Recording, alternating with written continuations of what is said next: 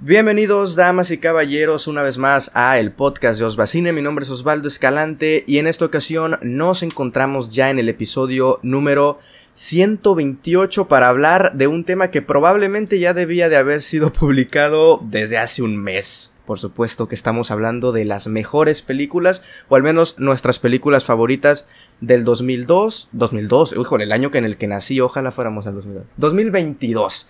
Eh, un año lleno de, de cine, como cada año por supuesto, y que aquí estamos reunidos para platicar, comentar y también a lo mejor, quién sabe, a lo mejor y se hace sabrosita la plática con una que otra pelea para ver si una no merece o si, digo, cada quien trae su lista y eso es ya, ya es de cada quien, pero a veces se pone lindo ahí el, el intentar debatir entre las películas y y si uno no ha visto una película de otra lista, pues a lo mejor intentar convencerlo para que la vea. Y por qué no termina entrando en su, en su lista del año. Pero bueno, no me encuentro, no me encuentro solo. En esta ocasión me traje dos, a dos invitados. Vamos a presentar al que ustedes eh, ya conocen primero. Y ese es Fernando Mideros de Palomitas en Serie. ¿Cómo estás, Fernando?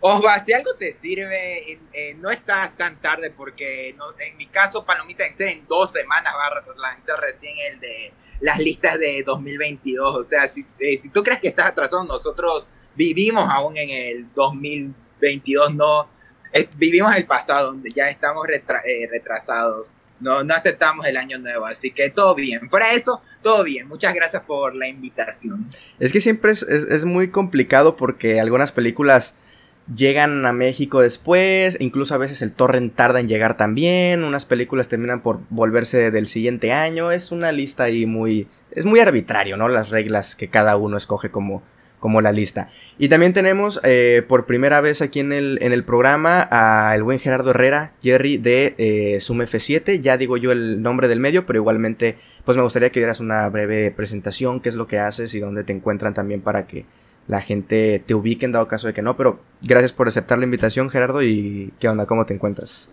No, a ti muchas gracias, muchas gracias. Va siempre que nos invitan a algún nuevo espacio en el que no hemos estado, pues agradezco la invitación, estoy muy honrado de platicar de lo mejor de 2022. Yo, yo la verdad es que no, eh, no vengo con muchas eh, eh, ganas como de esta cuestión polémica, porque sí, respeto mucho las, las listas de cada quien, cada quien tiene sus gustos y cada quien elegirá lo que considera lo mejor y como siempre lo digo, es una oportunidad más para la gente que nos ve o que nos escucha de enriquecer sus propias listas y decir, esto no lo he visto, esto sí lo he visto, y a partir de ahí tener su propio, su propio juicio. A mí, personalmente, me pueden encontrar en mi canal de YouTube como Lindon y en Twitter como El Lindon y básicamente Lindon en todos lados.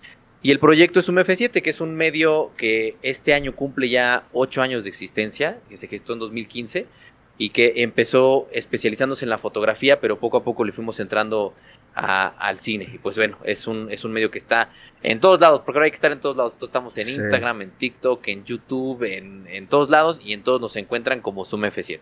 Perfecto. ¿Tú qué, qué, qué, reglas sueles utilizar para la lista o cuándo cierras tu lista de lo mejor? ¿Termina el 31 de diciembre y lo que ya no alcanzaste a ver lo metes el siguiente año o cómo?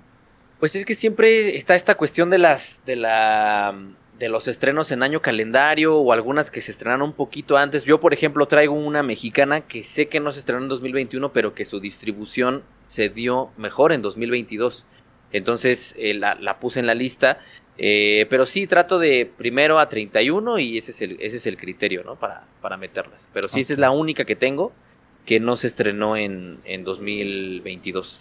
Ok, perfecto. Pues entonces, eh, queridos oyentes, ustedes también pueden obviamente dejarnos sus listas, ¿no? En las redes sociales que también al final del episodio vamos a compartírselas. Hoy vamos a hablar de lo mejor del 2022 y dentro cortinilla. Recuerda escuchar y seguir el programa en Spotify, Google y Apple Podcasts como el podcast de Osbacine. Pues listo, ya estamos aquí. Ahora sí, para entrar y darle de lleno, vamos a comenzar primero con unas cuántas, no, no traigo un número, pero ustedes den nombres a los babosos de películas que no van a estar en su top 10, pero que definitivamente aprovechan el espacio para comentarlas, recomendarlas más que nada. Y, bueno, si te parece bien, empezamos contigo. Fernando, vamos a ir en ese orden. Fernando, Gerardo y yo. Y así nos vamos en cada, en cada puesto. Aviéntate todas las que quieras, las menciones honoríficas. Así, sin dar detalles, el nombre nada más. ¿Algún número en específico? Échate cinco si quieres. Ok, cinco. La primera es Decision to Live, que la vi hace una semana y que no esperaba que me gustara tanto como me gustó. En casi entra al top 10 y la verdad creo que tiene uno de los mejores romances del año. La dirección de Park Chan-wook, o sea, está a otro nivel. Y tengo muy pendiente hablar de en, TikTok más que nada eh, que en el podcast sobre esa película. Eh, también White Noise, que fue una de las últimas películas que vi el año pasado por Not Bound Batch. Eh, la verdad era otra que sí tenía el radar, pero intenté oír poco y me terminó sorprendiendo, la verdad, muy buena, muy buena. Eh, también Beyond the Two Minutes Infinite, que fue una película que, se que yo supe su existencia por el Festival de los Cabos en 2021 y no llegó hasta el año pasado por medio de HBO Max. Y me voló la cabeza la película. Eh, solo dura una hora y diez minutos, si no me confundo. Vayan a verla. Eh, eh, es increíble. De ahí también una que salió recién de, de, la lista, pero que casi queda, era Nope, de Jordan Peele, mi nueva película favorita del director y que una de las películas que más me asustó en todo el año como alguien que de niña está traumado con la alienígenas. Esta película fue una pesadilla. Y por último, aunque no entró a la lista, eh, yo diría que Glass Onion, que, que es una película que me gustó cuando la vi, pero que mientras más la he revisitado en, eh, ya dos veces más con la gente que se la he mostrado y con lo que le he pensado, genuinamente me he dejado llevar por Ryan Johnson y, y sí se me hace que está cercano a lo que hizo con Knives Out y me gustaría saber qué más nos puede ofrecer tanto en la nueva franquicia, ya franquicia Knives Out, como en lo que pueda ofrecer Ryan Johnson. Eh, hay muchísimas otras películas como Prey y otras más, hasta Turning Red, Pinocho, pero creo que... Ah, ¿no está Pinocho tampoco? Ni Pinocho ni Decision no, eh, creo que son las interesantes de la, lista. El, el, arma que yo, eh, yo puse en Twitter de que Pinocho no entró a mi top 10 y que casi entra a Turning Red, armó parte de la pelea que ahorita en Twitter por lo de mejor animación. Hasta mi hermano menor me odia por eso. Dice, ¿cómo puede ser? ni siquiera el gato con botas. Ok, perfecto. Eh, Gerardo, ahí tú unas 3, 5 las que gustes. Yo, eh, rápidamente, tres. La primera es una película que pueden encontrar en Amazon Prime que me sorprendió muchísimo por el elenco. Carla Souza eh, protagonizó La Caída, una película dirigida por una argentina que es Lucía Puenzo. Y bueno, ahí es una historia sobre el abuso de poder y el abuso de todo tipo. Se las recomiendo un montón, mexicana. Y me sorprende que no llegara a taquilla por no sé cuáles fueron las razones. La otra también coincido con, con Fernando, puse Nope, que ahora es la gran ignorada, creo que de los premios de la academia. Eh, lo dije en su momento, a mí me parece que es la tiburón de esta generación. Ahora ya no es voltear al, al océano, sino voltear hacia, hacia el cielo y maneja los mismos conceptos que, Spielberg en su momento. Y la otra es Drive My Car. Drive My Car también la dejé, la dejé fuera. Eh, que me parece una extraordinaria película. Que para los más clavados del séptimo arte, siempre pensar en el uso del signo eh, de la imagen como, como vehículo narrativo. Y pues bueno, ahí hay muchos signos eh, como el coche, el color del coche, el cassette, que remiten a ciertas cuestiones de la narrativa. Y bueno, esas son las tres que, que puse como menciones honoríficas. Si no me equivoco, Drive My Car llegó a ser mi probablemente número uno o número dos del 2021. Yo sí alcancé a verla justo el año pasado y me pareció fantástica. Ok, yo voy a decir nombres, nombres fuertes, ok, nombres de películas fuertes que probablemente, no sé si alguno de ustedes, pero a lo mejor muchas de las personas que nos están escuchando sí tengan su puesto número 10. Eh, menciones honoríficas para eh, The Fablemans de Spielberg. Eh, me gustó, no me parece que sea su mejor, su mejor trabajo. Algo que no, me, que no me terminó por gustar mucho es. No, se me hace que se asemeja demasiado a West Side Story en cuanto a los colores. Como que me, me, transmite mucho lo mismo. Y digo, es el mismo director de fotografía, obviamente, pero siento que no le da esa identidad a la película, al menos en, en los colores. también traigo Top Gun Maverick que está nominada ahí a los, a los Oscars. Y la que muchos tienen como su 1 y como su 2, a mí termina siendo mi 25, Everything Everywhere All At Once. Mm. Este, si yo la vi en cines, no, no fui completo, completo fan. Pero bueno, entonces vamos a darle con el puesto número 10 y bueno, intentar no eh, Bueno, a ver, es que no quiero cortarlo, siempre aquí es el tiempo que sea, pero para no extendernos, sé que cada quien tiene ahí sus cositas también después, vamos a ir eh, en ese orden, ¿no? Fernando, Gerardo y yo. Así que, mi buen Fer, ¿cuál es tu puesto número 10? Sorpréndenos. Estaba viendo si poner Nope o la que quedó en el puesto número 10, pero la verdad, considerando que eh, varias eh, las puse tanto por mis gustos personales como lo que yo creo que genuinamente también de parte objetiva. Y es una mezcla bien rara, pero por eso siempre digo mi top personal. Siempre cuando hacemos esto tenemos que recalcar eso porque nunca faltan las personas que dicen que no, esa no. Entonces, ahí yo soy capaz hasta de poner 2001 en la lista nomás para, para hacer enojar a la gente. Pero a la final la que quedó como número 10, que es una de mis películas del género de terror favoritas, de, ni siquiera de terror, de horror, de este año, es X. Pues la cual, este, a comienzos del año yo oí de esta película, que iba a ser el slasher de Ty West, el cual había oído cosas, pero que nunca había visto ninguna de sus películas.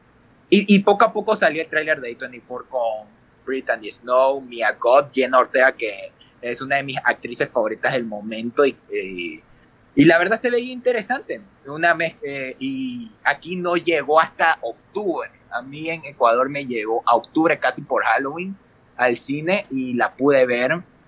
Y tenía miedo de que de pronto me iba a defraudar, pero no, o sea, este año tuvimos excelentes películas de terror. Creo que a final de año se, todos están de acuerdo de que este fue el año del terror. Barbarian, que fue una sorpresa, algo como Body Body Body, que es una mezcla de comedia y terror. Siento que X eh, representa el lado slasher clásico, pero que Ty West usa una modernización y hace una mezcla bien curiosa entre un homenaje a esa clase de películas series B, pero también modernizándola y ah, burlándose de los propios clichés y hasta usándolos a su favor.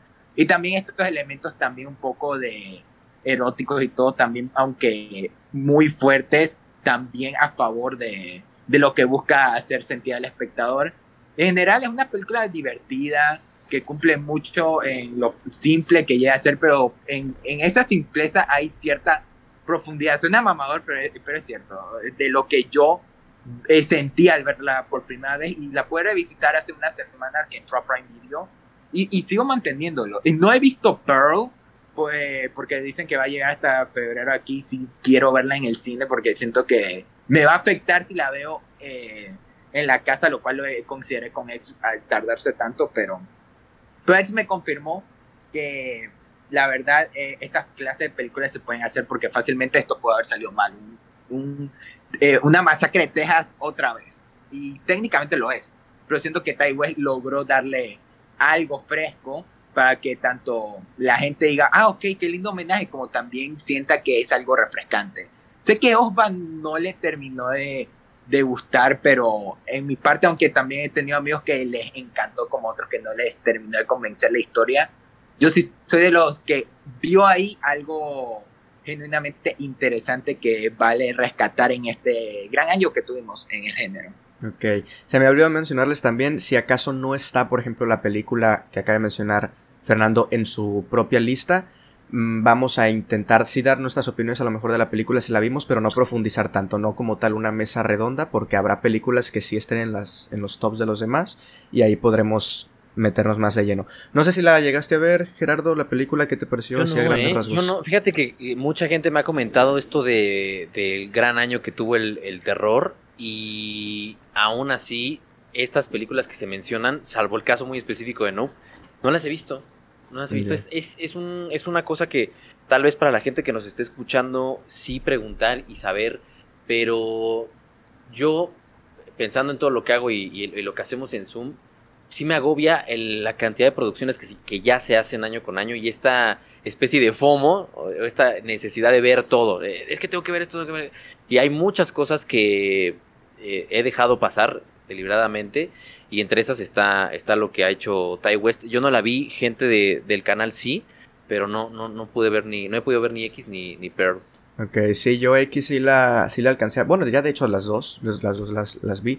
Y X me, me, gustaba mucho toda su primera mitad, pero ya es que, que dijo, le, le daba cierta eh, importancia a sus personajes secundarios, cosa que no suele pasar en el slasher. Pero, híjole, no sé, el final, cuando empieza, bueno, esta segunda mitad, cuando empiezan ya a matar por matar, siento que, no sé, le perdió el impacto a lo que estaban creando en un principio, pero igual sí es una recomendación así del género de terror. Eh, Gerardo, tu puesto número 10. Yo la verdad es que sí vengo muy, muy nacional. O sea, sí creo que hay una necesidad de voltear a ver otra vez el cine mexicano. Otra vez los datos del anuario estadístico son, son brutales. Perdimos 1% de, de público. O sea, del total del cine que se consume en México, solo el 3% del cine se ve es mexicano. Entonces la gente está muy, muy separada de, de su cine y lo entiendo. Pero sí hay que voltear otra vez a, a verlo.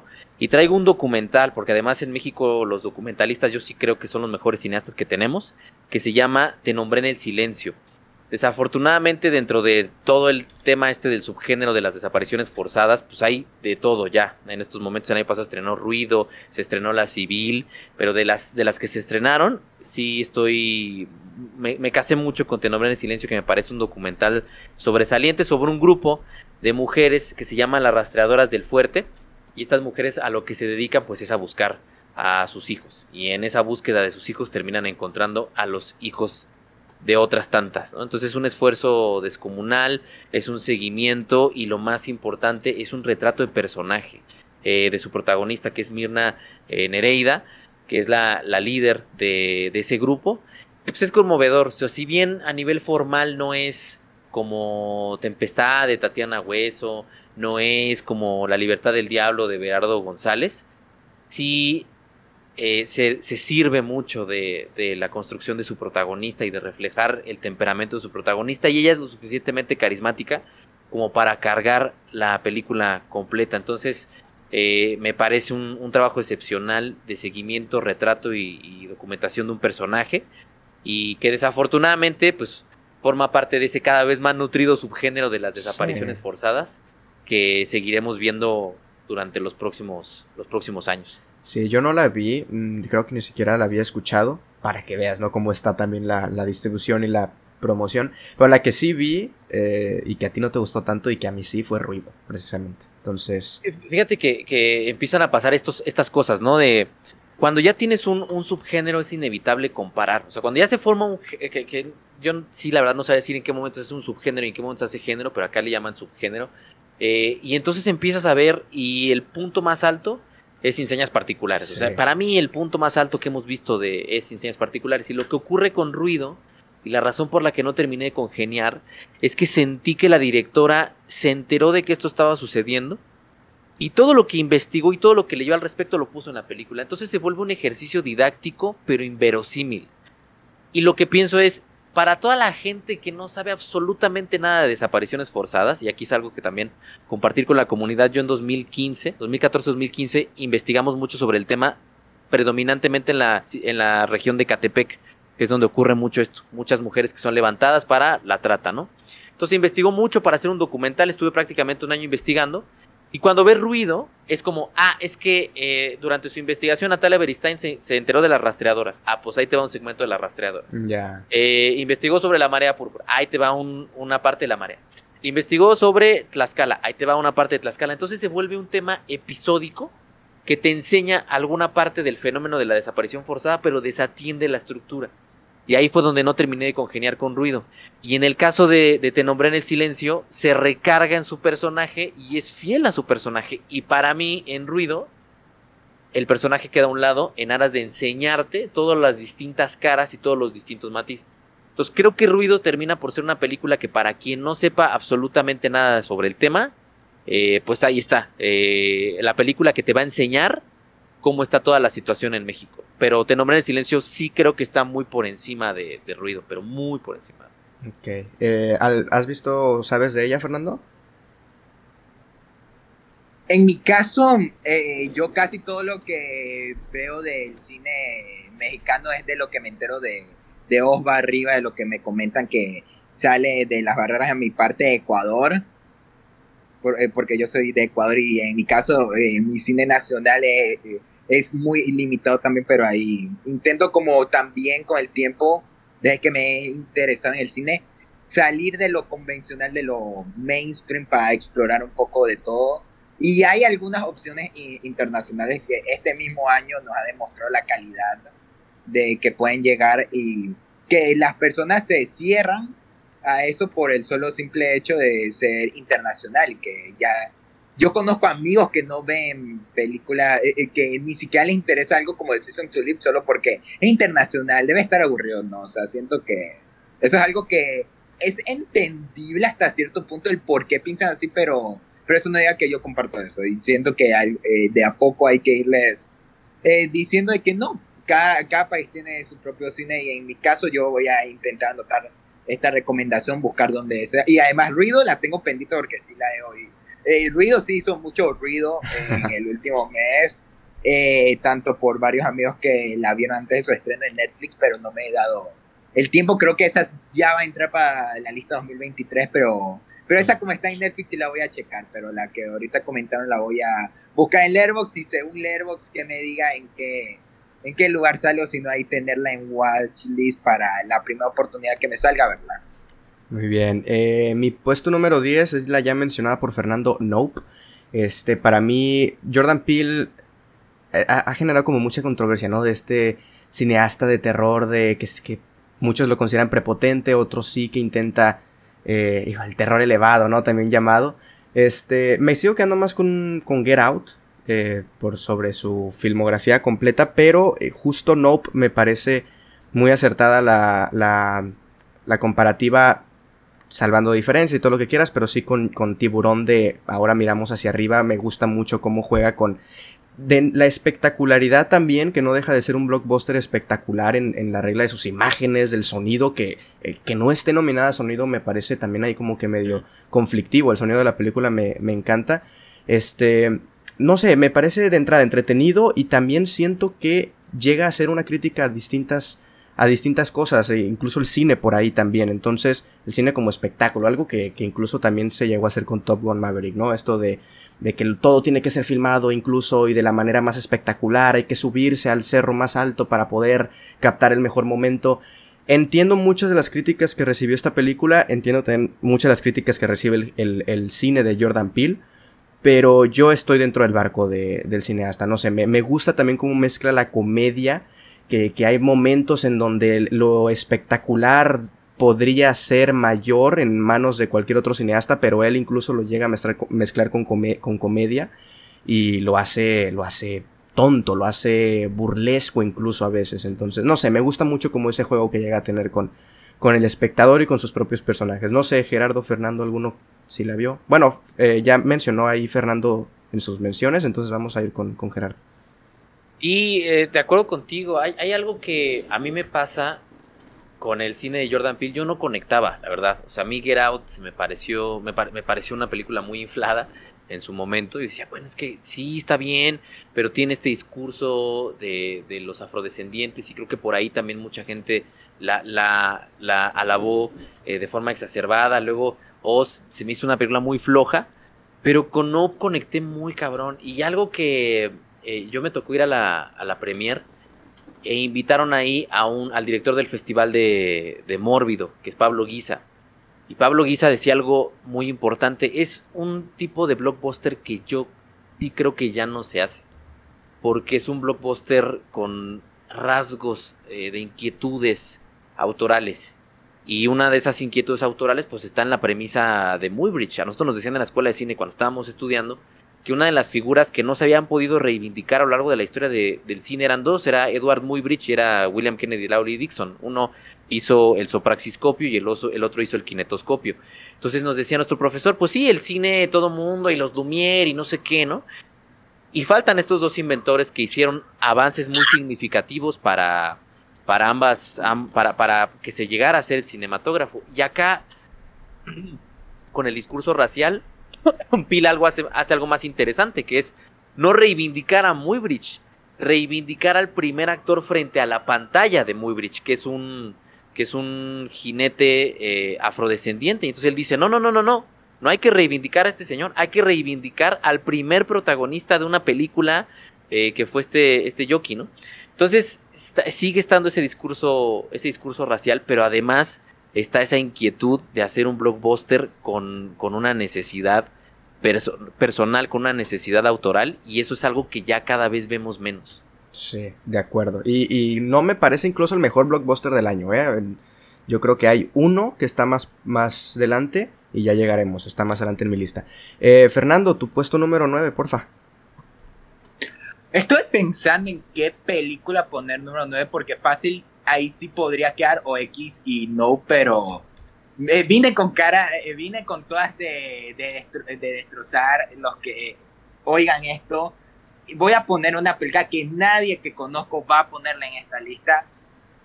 Y probablemente, y tengo miedo de que nuestro invitado piense mal de mí por el poner esta en mi lista. Uy, creo que ya sé cuál es.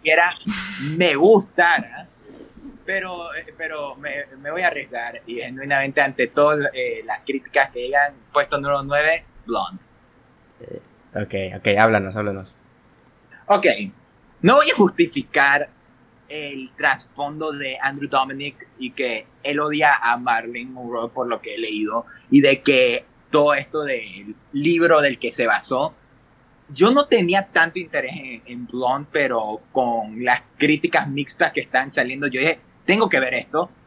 Y entonces, en el día del estreno la vi y genuinamente se me hizo una locura de película, tanto para bien como para mal. O sea, siento que es una es de esas películas que o amas o odias, porque yo sí he visto personas que la estuvieron defendiendo como también en la mayoría, tanto en Twitter como en redes sociales, que no les gustó y lo entiendo porque si es una película que como tal no es de Marlene Monroe, desde cierto punto de vista sí eh, abusa de, de lo explícita que llega a ser, pero yo, yo soy ferviente creyente que en las películas, por lo menos en la mayoría, la gente intenta comunicar algo, intenta hacer algo fuera de solo ah, eh, eh, poner imágenes bonitas y todo. Yo siento que Andrew Dominic intentó ah, eh, hacer una crítica sutil a, a, la sobreexplotación que tuvo Marlene Monroe. Y tanto visualmente en la propuesta de los cambios de frame rate, dio cambios de color. Y que ah, sí he oído a muchos que decían que no tiene sentido y intenté analizarlo y la verdad, según yo, le cogía su significado en mi interpretación, pero obviamente como es mi interpretación, ahí no, no me pongo tanto a defenderla. Y por eso mismo es que ha generado todo un debate polémico por medio año de que si, no te, si te gusta esta película eres una mala persona o no debes verla. Está, y ahí es donde yo cruzo la línea, ok, ok, ahí hasta ahí está la cosa, porque yo sí veía full gente que decía, no veas esta película. Y yo digo, eh, ¿quiénes somos para decir no veas esta película? Eh, ya si alguien realmente sentía interés por ver esta interpretación ficticia de Marilyn Monroe, porque no es una bio. Si quieren ver la historia real de Marilyn Monroe, vean un documental. Y yo sí creo que en las biopics se puede aprovechar para, para mostrar una dramatización de, lo, de alguna persona real y atraerla a un público que no, eh, que no le interesen tanto los documentales, porque yo conozco amigos que les encanta que sí les gustó Bohemian Rhapsody, pero no quisieran ver un documental de Queen. Y esto es lo más cercano que tienen a, conocer la vida de, tanto en ese caso de de Queen, y casi en todas las biopics. Y por eso siento que sí hay una razón, algo detrás de, de esta película. O sea, yo sí le pude escarbar, pero como tal tampoco me pongo así a defender la capa de espada, porque yo sí he conversado con gente que no le gustó y he entendido totalmente he entendido que a la final sí se la puede ver como algo malo y ya quizás que algunas actrices que merecían la nominación a Mejor Actriz no quedaron por Ana de Armas, la cual yo sí creo que genuinamente sí dio una gran actuación, pero yo sí creo que, que Blonde no es, una no es la terrible película que decían, pero tampoco me voy a poner. Estoy en ese hilo de que voy a decir que me gustó, aún con lo que diga la gente, pero pero hay una línea en cuanto a... O sea, el solo hablar de esta película ya es muy peculiar. Entonces hasta ahí lo dejo porque ahí sería muy repetitivo en lo que digo. Espero que ya no me odien. a ver, Gerardo. Es que a mí, mira, y tal vez es por el tiempo que ya llevo haciendo, haciendo cosas en, en, plataformas, pero cuando ya empiezo a leer que hay una película tan, tan divisoria y que la tienes que amar y que la tienes que odiar y que la tienes que ver porque hay que amarla o odiarla y porque tienes que plantar una postura, a mí eso ya me espanta, la verdad. Y ya digo, eh, yo, yo, yo, ya creo en esto de que pues, no es necesario ver todo, la verdad. O sea, ahorita la tendría que ver porque está nominada Ana de Armas, que no va a ganar, pero igual está nominada Ana de Armas, entonces habría que ver la película para hacer un comentario al respecto, pero no la he visto, o sea, se comentó tanto y se habló tanto y de pronto algunas escenas ahí las vi medio sueltas en, en Twitter que dije, no, hay otra, o sea, hay cientos de cosas que podría ver antes de que, que, esta película. Entonces no, no la vi, la verdad. No, no, no podría emitir un comentario porque eh, ni la vi y tampoco me interesa lo suficiente como para, como para decir, ah, sí, me la, me la, voy a ver, ¿no? La, verdad es que no. La verdad es que no. Y lo, y lo triste con este tipo de ejercicios eh, es que se prestan para eso. Para que fijes una postura y se formen estos bandos porque desafortunadamente pues todo tiende, tiende a ser blanco y negro. Eh, desafortunadamente en redes. Entonces es como de, si mucha gente me decía, ¿ya la viste Jerry? Dinos qué, qué, qué opinas. No sé si necesiten saber qué opino y yo, y yo tampoco sé si necesite verla, ¿no? Entonces pues no la vi. Ok, eh, bueno, de la que sí puedes emitir un juicio es de tu 9, así que vámonos. Ah, ya, ya, tú, eh, no vas a comentar Ah, yo, quieren también... Es que no quiere ser fundado. Yo no quiero ser fundado, güey, pero...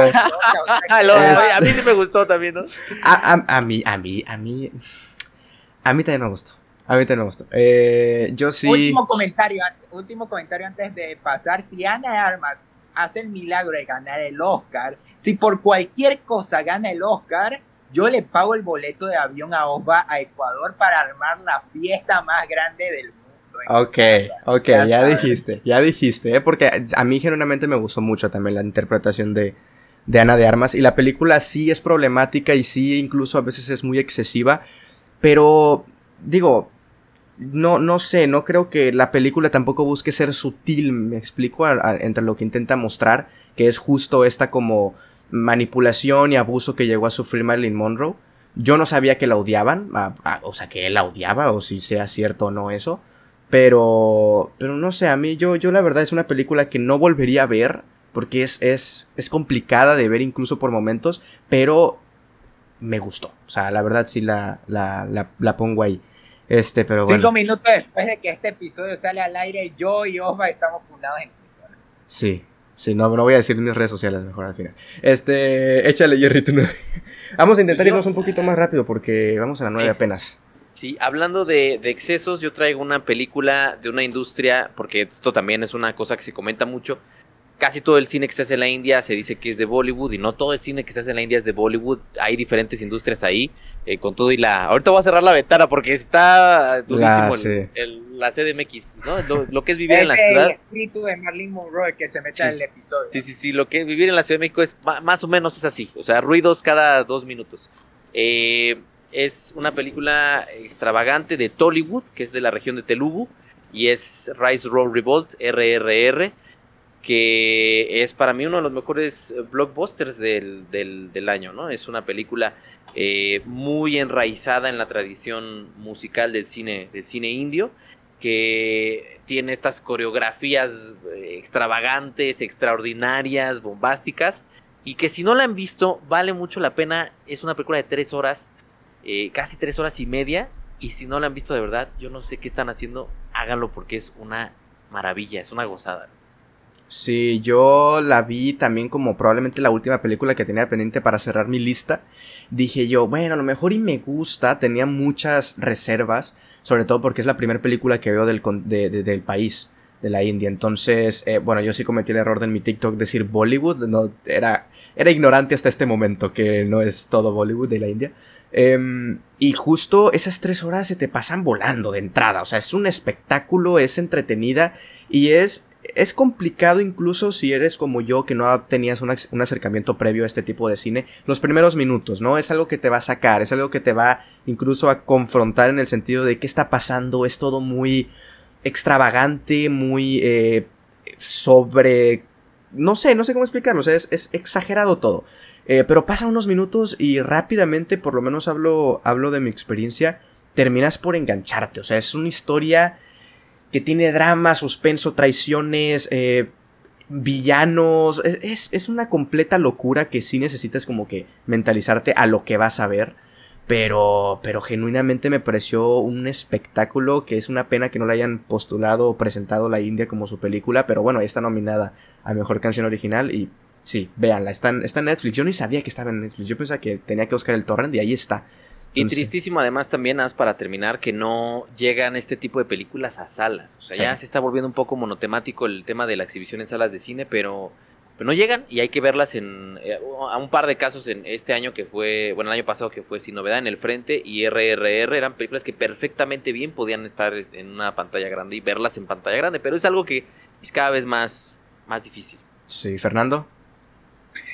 No voy a comentar nada de esta película por ahora. Lo único que voy a decir es de que yo estuve casi todo el mes de enero en el Discord de Osva comentándole, oye, ¿cuándo vas a ver? Porque yo, yo sabía que esa era una de las películas por las que no cerraba su lista. Y yo estaba, cada vez que él ponía un Now Watching tal película, yo decía, ¿cuál será el día que ponga un Now Watching de RRR? Hasta que llegó el día y, y, yo, yo ya fui, ya me hizo un poquito más feliz. Bueno, eh, eh, sí, véanla, está, está impresionante. Eh, voy yo, ¿verdad? Mi 9, si no me equivoco, es eh, Close, película también nominada a, a, Mejor Película Internacional, dirigida por Lucas Dont. Es, debo, debo confesar que cuando la terminé de ver, sí fue un, ok, me gustó, pero no va a entrar. Y conforme pasaban los días y más iba resonando en mi, en mi cabeza, sí fue de, ah, caray, esta película tiene mucho que decir es, es muy lenta. Bueno, no, es que no vamos a decir que es lenta o que es rápida. Es, es, se toma su tiempo la película, vaya, para, para explicar las cosas, pero de entrada no es larga. Entonces, sí juega mucho ahí con, con, un, con una problemática de, de niños, eh, adolescentes, esa transición de, de comic face, pero no de la adolescencia hacia la, hacia la adultez, sino de la niñez hacia la adolescencia, que, que toca temas sensibles y, y termina por ser actuaciones eh, muy contenidas, muy minimalistas, al igual que también la propia eh, dirección, el dramatismo no llega incluso, ¿no? Como a, a, sobresalir demasiado, pero justo en esa contención creo que es donde radica la, la belleza que, que, tiene Close. Eh, y bueno, ese es, ese es mi 9. No es mi película favorita para esa categoría, pero ahí está. No sé, Gerardo, ¿la viste? Es de, las películas internacionales me falta E, es e, EA o e, EO. EO, EO. EO y Close. Y la neta sí les traigo un montón de ganas a las dos. Ok, excelente. Fernando.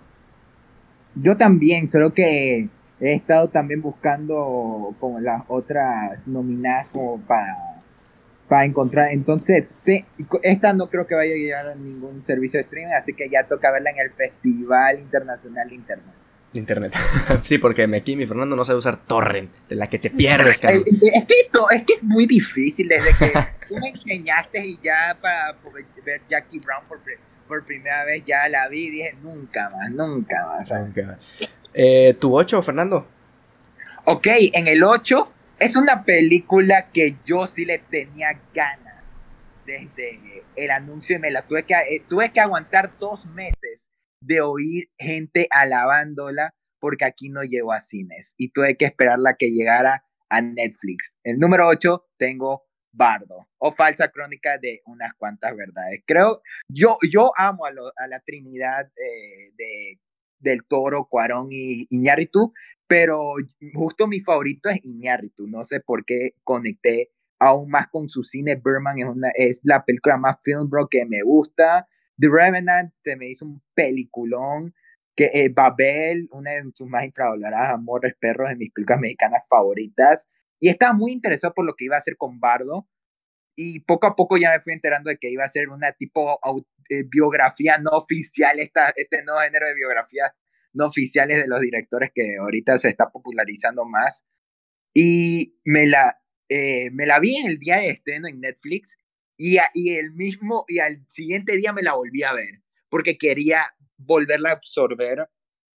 Y mientras más la pienso, más se me está pegando. Aunque obviamente en, de lo que he visto en TikTok todos andan diciendo de que yo soy Silverio, yo, e, e, esta es la película Super Joy. Lo entiendo, lo entiendo porque la verdad, eh, eh, hace que el personaje principal sea tan bueno que uno conecta con él, en especial con un así documentalista, periodista que hace cine y que es latino, eh, es fácil de, de, como que conectar eh, para nosotros.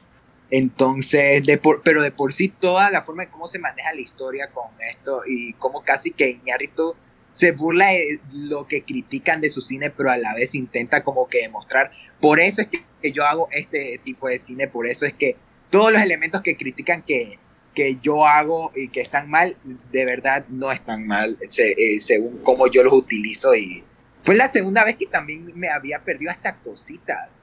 Y ya fue que eh, mientras más le pensaba, más fue subiendo en mi lista, porque cuando la vi por primera vez ni siquiera iba a entrar y ya fue la segunda vez. Dije, ¿sabes qué? Sí la voy a poner. Quitó hasta Top Gun Maverick, porque casi entra, pero pero justo fue Bardo la que ya me ya fue la primera que la quitó ya después ya la moví ya se hizo la lista que es hoy en día pero Bardo de por sí es una película que sí me hubiera gustado ver en el cine visualmente es hermosa y no sé si la única cosa por la que no la, no la pongo más alto es porque sí, eh, sí creo que se le pudo haber recortado más. Yo sí soy creyente de que Iñárritu eh, corta parte de sus películas cuando sí oye críticas. Yo sí creo que le cortó un poco por lo que pasó en el Festival de Venecia y quedó la película que vimos, pero sí siento que se le pudo haber cortado un poquito más y hubiéramos tenido la película perfecta de Bardo. Fuera de eso, es increíble. O sea, hasta el mismo protagonista lo dice, es un estado mental. Bardo es un estado mental. Denme la versión de tres horas a mí de Bardo. Quiero ver esa versión. Eh, híjole, a mí, a mí me parece una Ay, es que sí, sí, sí, sí, puedo entender, ¿no? Como todas estas críticas negativas y la eh, prepotencia y tal y tal. Es Iñárritu, ¿qué esperan? Eh, ya hemos visto su cine años y años y yo creo que hay que acostumbrarse a su cine y al mismo tiempo, si sabes hacer, si sabes manejar, si sabes eh, manejar la cámara, si sabes encuadrar y hacerlo todo tan, tan perfecto, ¿Por qué no, güey? O sea, no sé, no, no me parece a mí justificable eso de no, es que quiere hacerlo ver mejor de lo que es. Cabrón, pues está bien chingo. O sea, si sabes usarlo, úsalo. Siento que el, el hecho de lo, de lo surreal y de lo. de estos momentos oníricos que puede llegar a tener. Para mí es es, una manera de demostrarnos lo que es la película. son fragmentos de una, de una mente, o sea, son memorias, son sueños, son ilusiones, son incluso expectativas que tiene la gente sobre ti, bueno, sobre, sobre ¿no? Sobre Silverio Gama. Pero esa, esa fragmentación de los momentos, yo sí les encuentro una conexión, yo sí les encuentro una, una cohesión. Y a mí, en verdad, la película me llega a niveles muy altos. O sea, está muy arriba en mi lista. Solamente lo voy a dejar así. Está muy arriba en mi lista a mí Bardo sí me, me, gustó muchísimo, la pude ver en el cine y justo cuando llegó a Netflix la, la revisité y me parece un, ir y venir dentro de la mente de Iñárritu que por momentos se defiende antes de que lo critiquen, es cierto, pero por otros momentos sí me parece que, que, que está como que desnudándose ante, ante sí mismo, ante la audiencia, si quiere ser visto también de esa manera. Y me, no sé, a mí a mí me pegó y a mí me gustó mucho también. No sé tú, Gerardo. ¿En qué número de la lista la tienes tú? Este... solo voy a decir que está en el top 3. Para no hacer spoiler tampoco, pero está en el top 3. Pues de una vez, o sea, yo, yo digo que de una vez si se repiten, irlas sacando para que no se vaya repitiendo. Ok, va, bueno, es mi uno. Es mi película favorita del 2000. Es, mi uno, güey. Me acabas de sacar mi número uno, cabrón. Ese es el, el, plot twist del podcast. sí, papá, al final acá, pero está bien. Es que a mí de verdad y bueno, aprovecho para extenderme un poquito más. Eh, híjole, es que a mi bardo, de entrada me parece que engloba mucho esta, esta mirada que tiene Iñárritu sobre cómo lo perciben, güey. Y, y sí, a veces es muy de white y lo entiendo, y de privilegiado y lo que tú quieras. Pero es su mirada al final de cuentas, ¿no? hay por qué privarla de, de cierta manera. Entonces, a mí Bardo me parece un ejercicio muy cañón. Técnicamente le encuentro muy pocos peros. Creo que los peros que puede llegar a tener son justo estos momentos donde los momentos oníricos los llega a explicar minutos después, incluso cosillas así que hace que, que el espectador no pueda jugar tanto.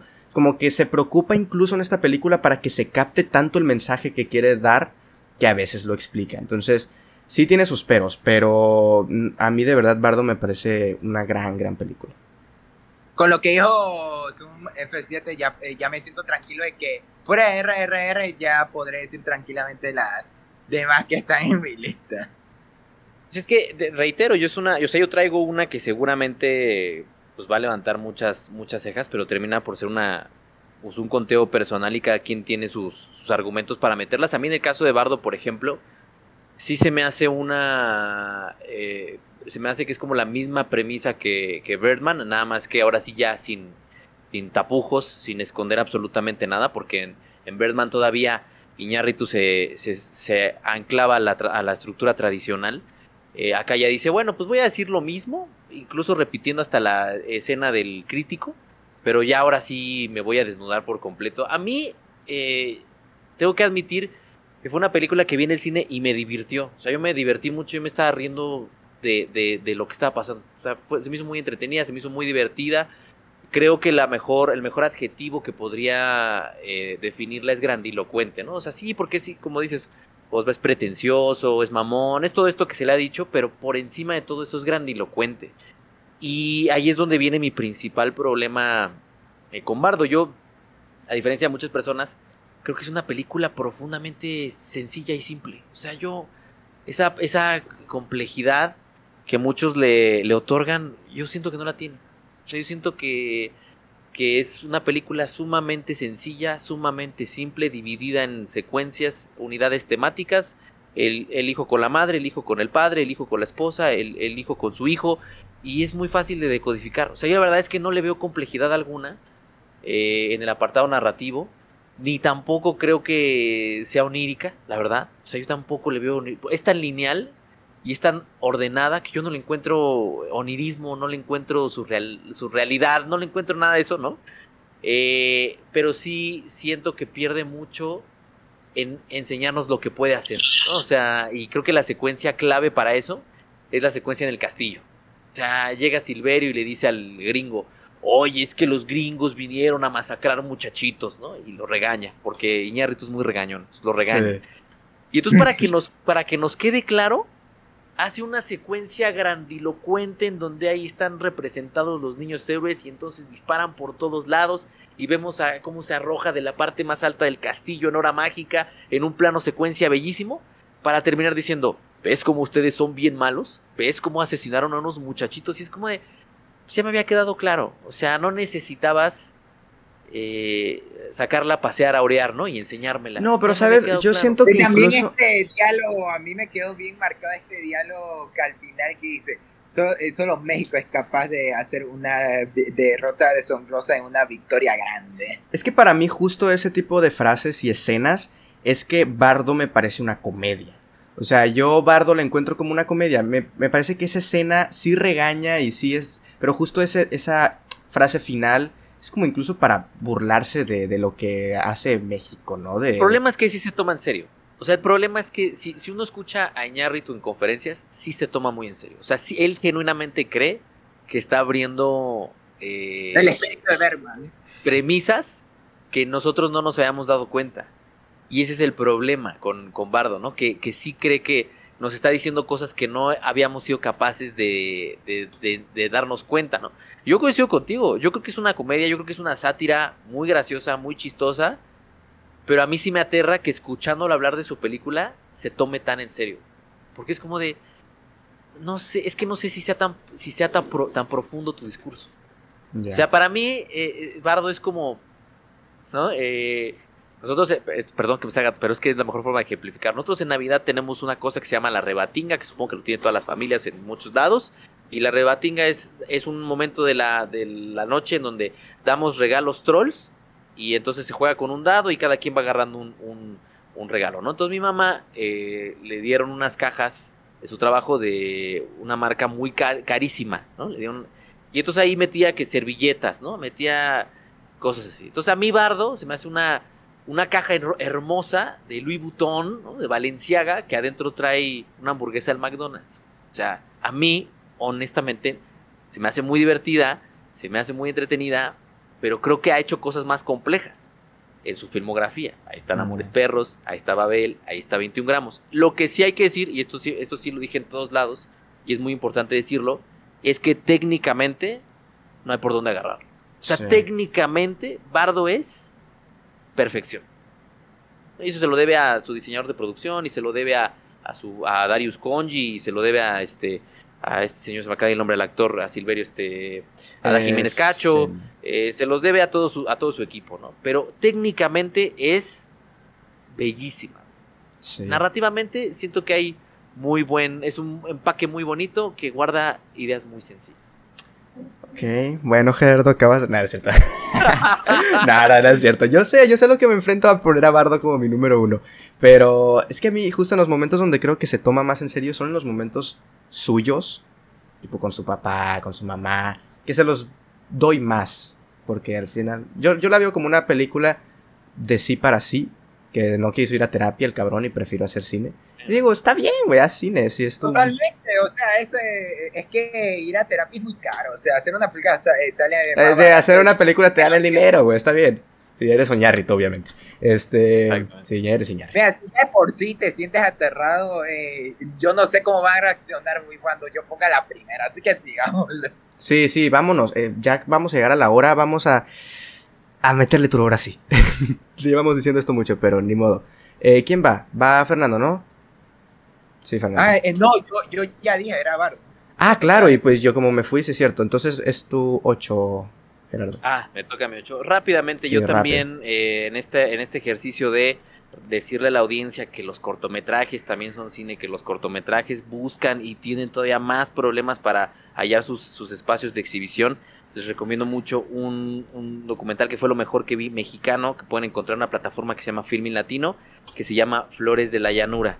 Flores de, la Llanura es un, es un corto muy recargado en su montaje, se construye a partir del montaje y retrata a una comunidad de hiladoras, o sea, son mujeres que hacen eh, prendas típicas de una región del país y que desde ahí, desde este grupo de mujeres, se tocan todas las problemáticas que enfrentan, evidentemente con perspectiva de género, pues, temas como eh, las desapariciones forzadas, temas como la relación con sus esposos, temas como los feminicidios, temas como todos estos temas delicados que enfrentan las mujeres en comunidades en un cortometraje de 11 minutos que está brillantemente fotografiado, brillantemente montado y que fue el mejor cortometraje que vi el año pasado. Flores de la Llanura lo pueden ver en Filmin Latino, completamente gratis además.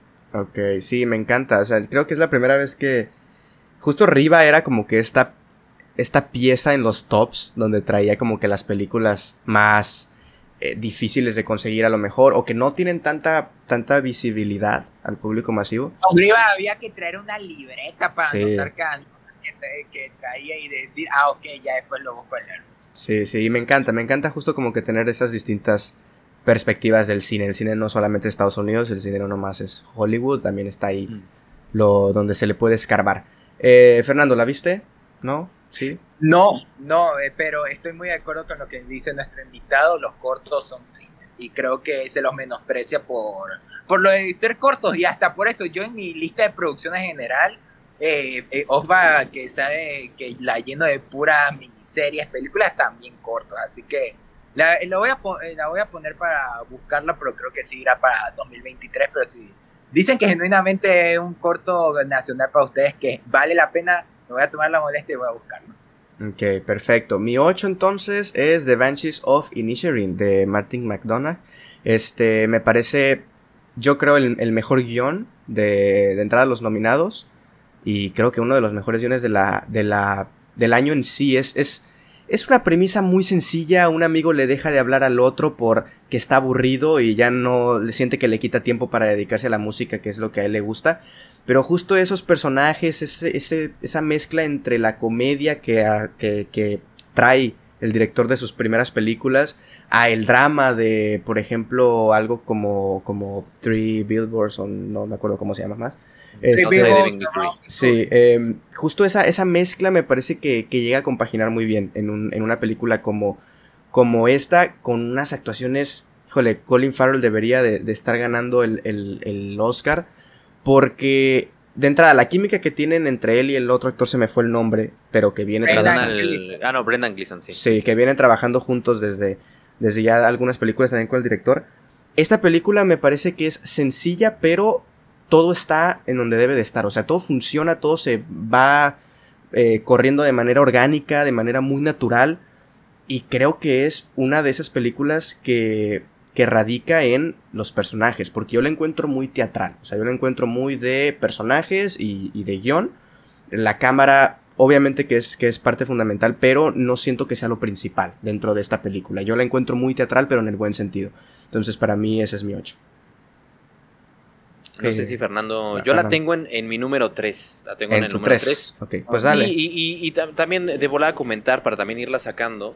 Eh, lo que dices, ¿no? O sea, hay una herencia shakespeariana que Martin McDonagh ha demostrado muchísimas veces el oficio brutal que tiene para escribir. Además, le maman eh, el teatro, como bien dices, Osva, y le gusta mucho lo que hace Harold Pinter. Sea, si, uno empieza a leer también a Pinter, empieza a entender de dónde vienen estas inquietudes, pues muy personales y estos conflictos de mini trama, como dijera Robert McKee, de simple y sencillamente se trata de una ruptura entre una amistad. Pero a mí lo que me llama la atención, y esto es algo que ya había platicado por acá en el stream, es eh, la mezcla de tonos, que es extraordinariamente complicado. O sea, sí, el conflicto es un conflicto mundano, es un conflicto tradicionalmente puesto en la comedia, pero en código de tragedia. Y ahí es donde es muy difícil, o sea, para toda la gente que sabe de géneros eh, dramáticos, sabe que, que el tema de la escala tonal es muy difícil constantemente ir entre la comedia y la tragedia, porque son géneros que están en los extremos opuestos de esa escala, ¿no? Entonces lo hace muy bien, construye esta pieza, como dices, centrada en el diálogo, además con grandes interpretaciones, con mínimos recursos, y una de las cosas que más, más me sorprendió es esta premisa, o sea, Patrick, que es el personaje interpretado por Colin Farrell, es un ser ordinario, es, tan ordinario que aburre en una región en donde no pasa absolutamente nada. O sea, y ahí es una vulgarización aún más de su personaje y le, y le genera esta necesidad de, güey, yo que no tengo nada que hacer en un lugar en el que no pasa nada, necesito a mi amigo. Y entiendes al personaje y a partir de ahí empieza a revelar su complejidad. Y yo sí creo que es uno de los mejores guiones y, sí creo que es el mejor guion que ahorita está contendiendo al, al premio Oscar y que si no se lo dan va a ser una tremenda injusticia porque además, como hace rato dijo Fernando, hacer cosas simples es extraordinariamente compleja, es complejo. Y Banshees of Sharing tiene, a nivel de guion al menos, un montón de capas. Un montón, un montón de capas. Luego, cómo va jugando ahí también con. O sea, que, que apunta por momentos a, hacer, a, volverse un drama muy cañón y, sacan con recursos muy exagerados que dices, no te los crees. Pero es que está tan en la línea del, de la comedia también y del drama que no termina por sacar al espectador, ¿no? El hecho de que queme la casa, por ejemplo, cosas así. Este, no sé, me parecen muy, y son decisiones de, tragedia griega. te voy a prender la casa y va a pasar esto con tu burrita. Y, son cosas, incluso eh, McDonald's siendo tan fanático de la tradición teatral griega, pues incluso mete un oráculo. Un oráculo que le dice a Patrick, va a pasar esto, ¿no? Que es una viejita que no está en una de las escenas. O sea, trae herramientas también del teatro griego, lo cual no es gratuito considerando que el pasado de ese director está en el teatro. Ahí hay una clave de, para entender Ranches of Finisher. Ok, Fernando, ¿lo has visto o no?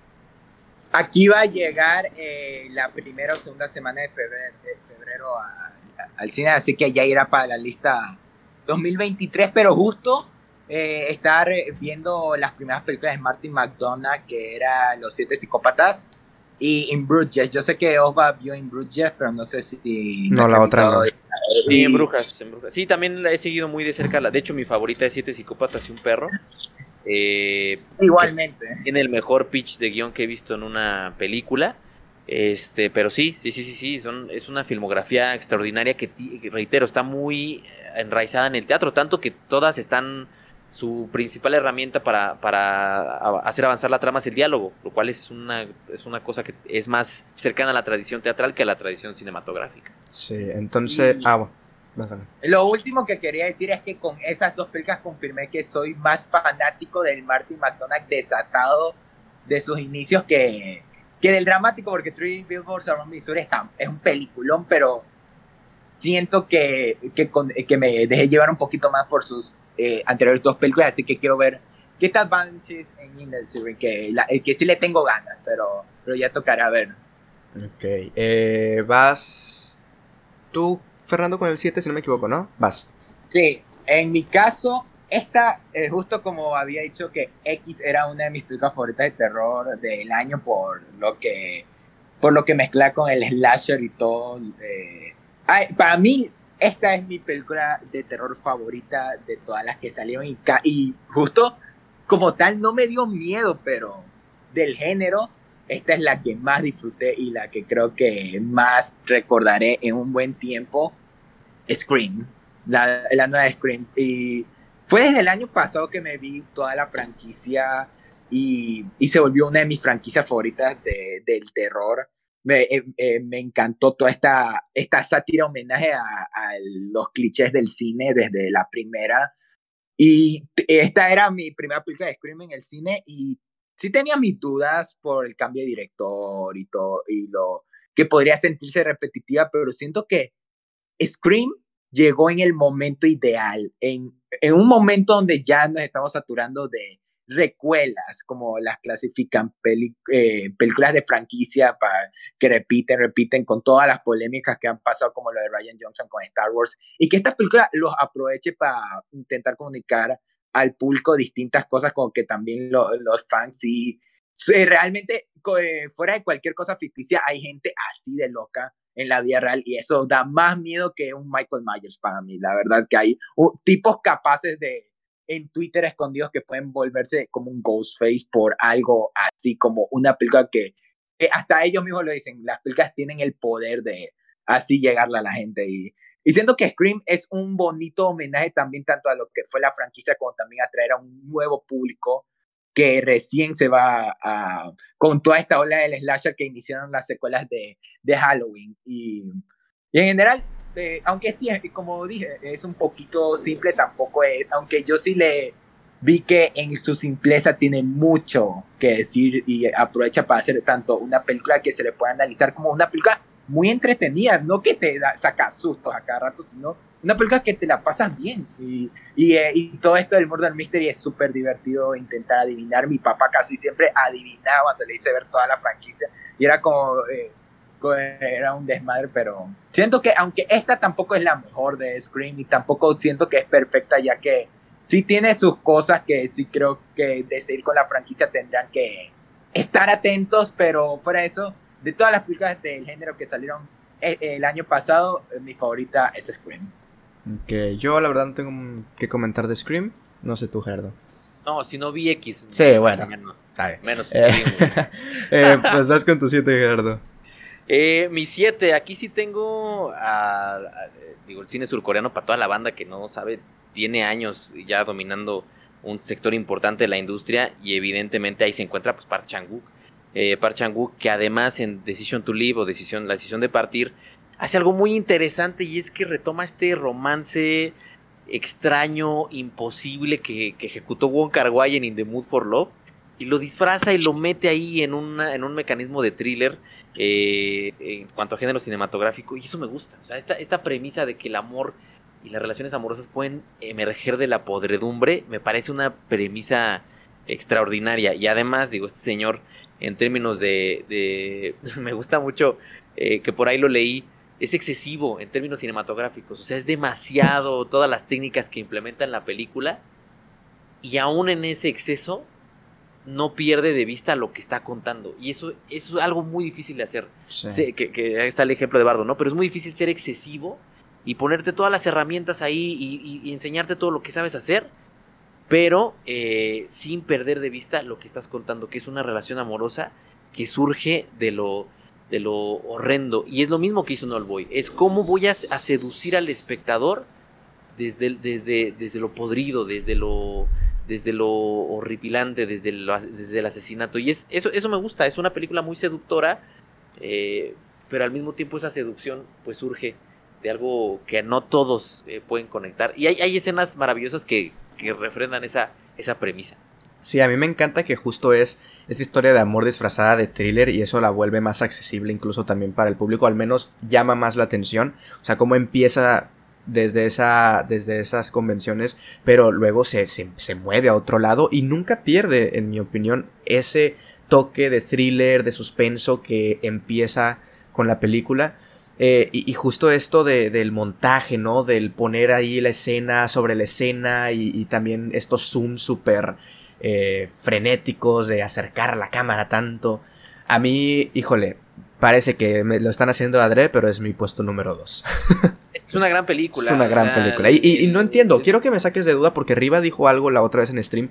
¿La academia tiene algo contra Passion Wook? Sí, no, ¿por qué? ¿Y por qué no la nominaron, güey?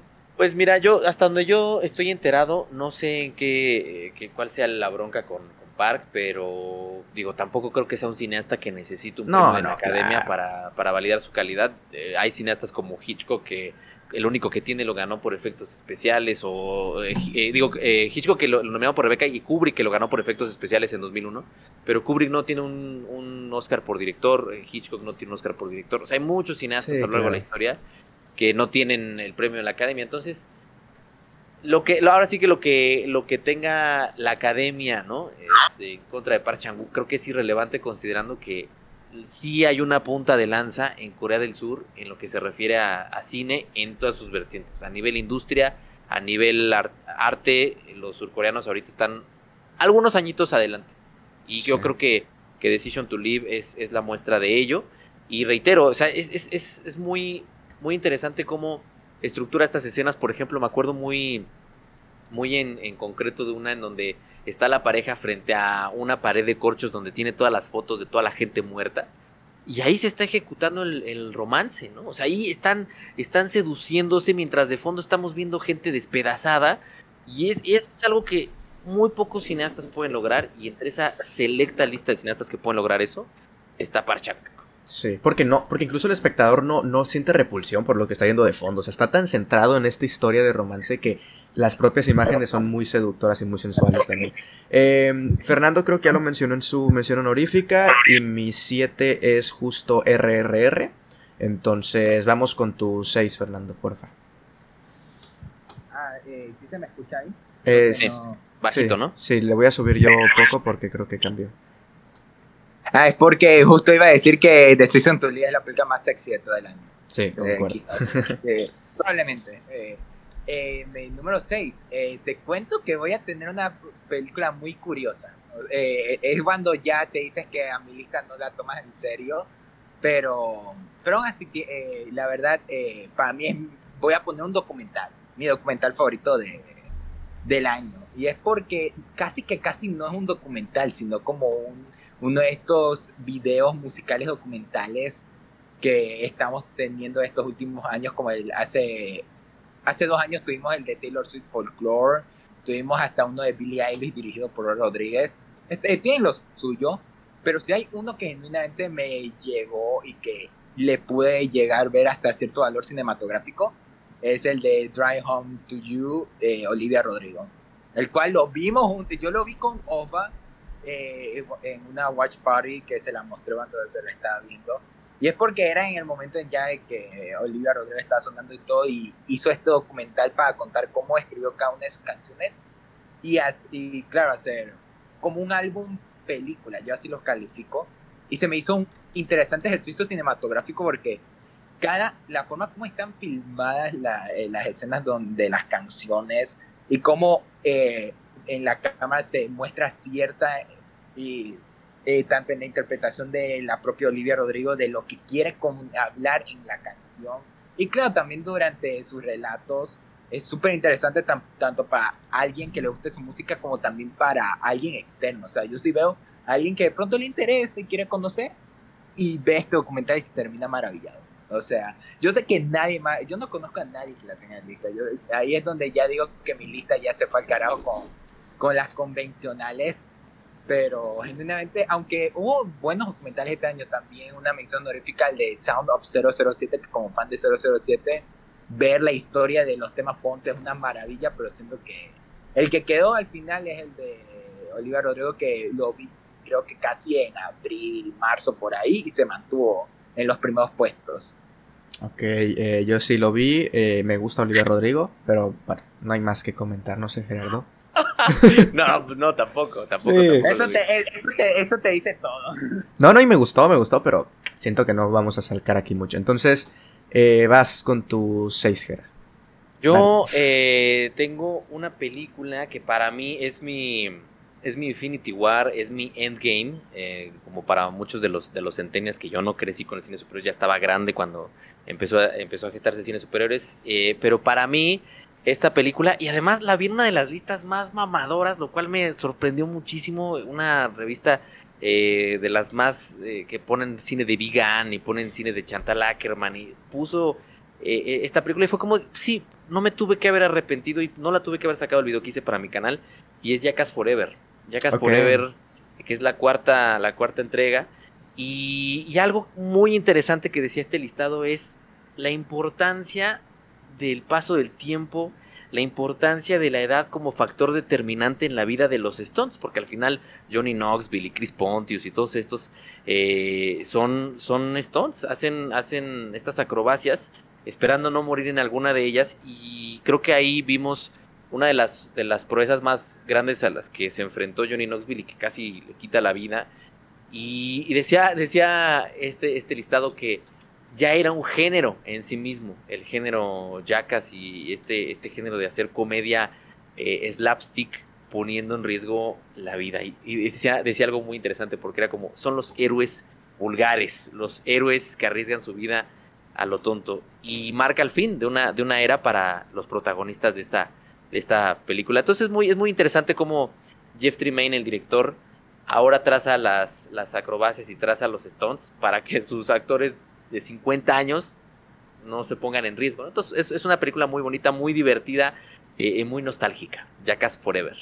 Que yo no la vi, nunca, creo que me he visto una de Jackass probablemente, pero no, nunca, nunca fui el, espectador que llegó a ver estas películas. No sé tú, Fernando. y además tienen un homenaje a Godzilla increíble, Al cine Kaijus, maravilloso. Yo me vi esta película en stream porque duró bien poquito en el cine y quería intentar ver la mayor cantidad de películas de Jackass antes. Y la verdad es mi favorita de Jackass, se volvió mi favorita de Jackass, se me hizo divertida y hasta cierto momento eh, emotiva por lo que significa tanto para el crew y todos, aún sabiendo las historias detrás de, los miembros, de que no se salió y un poco, no me acuerdo los nombres, pero obviamente ahí, fuera de Johnny Knoxville, el cual lo ubico también por series y películas, pero se me hace una película más divertida de lo que parece. Y así que es entendible que haya llegado a un público al punto de que dice, ¿sabes qué? ¿Cómo es? Funciona de la forma ideal. Así que, ¿para qué, para qué cambiar?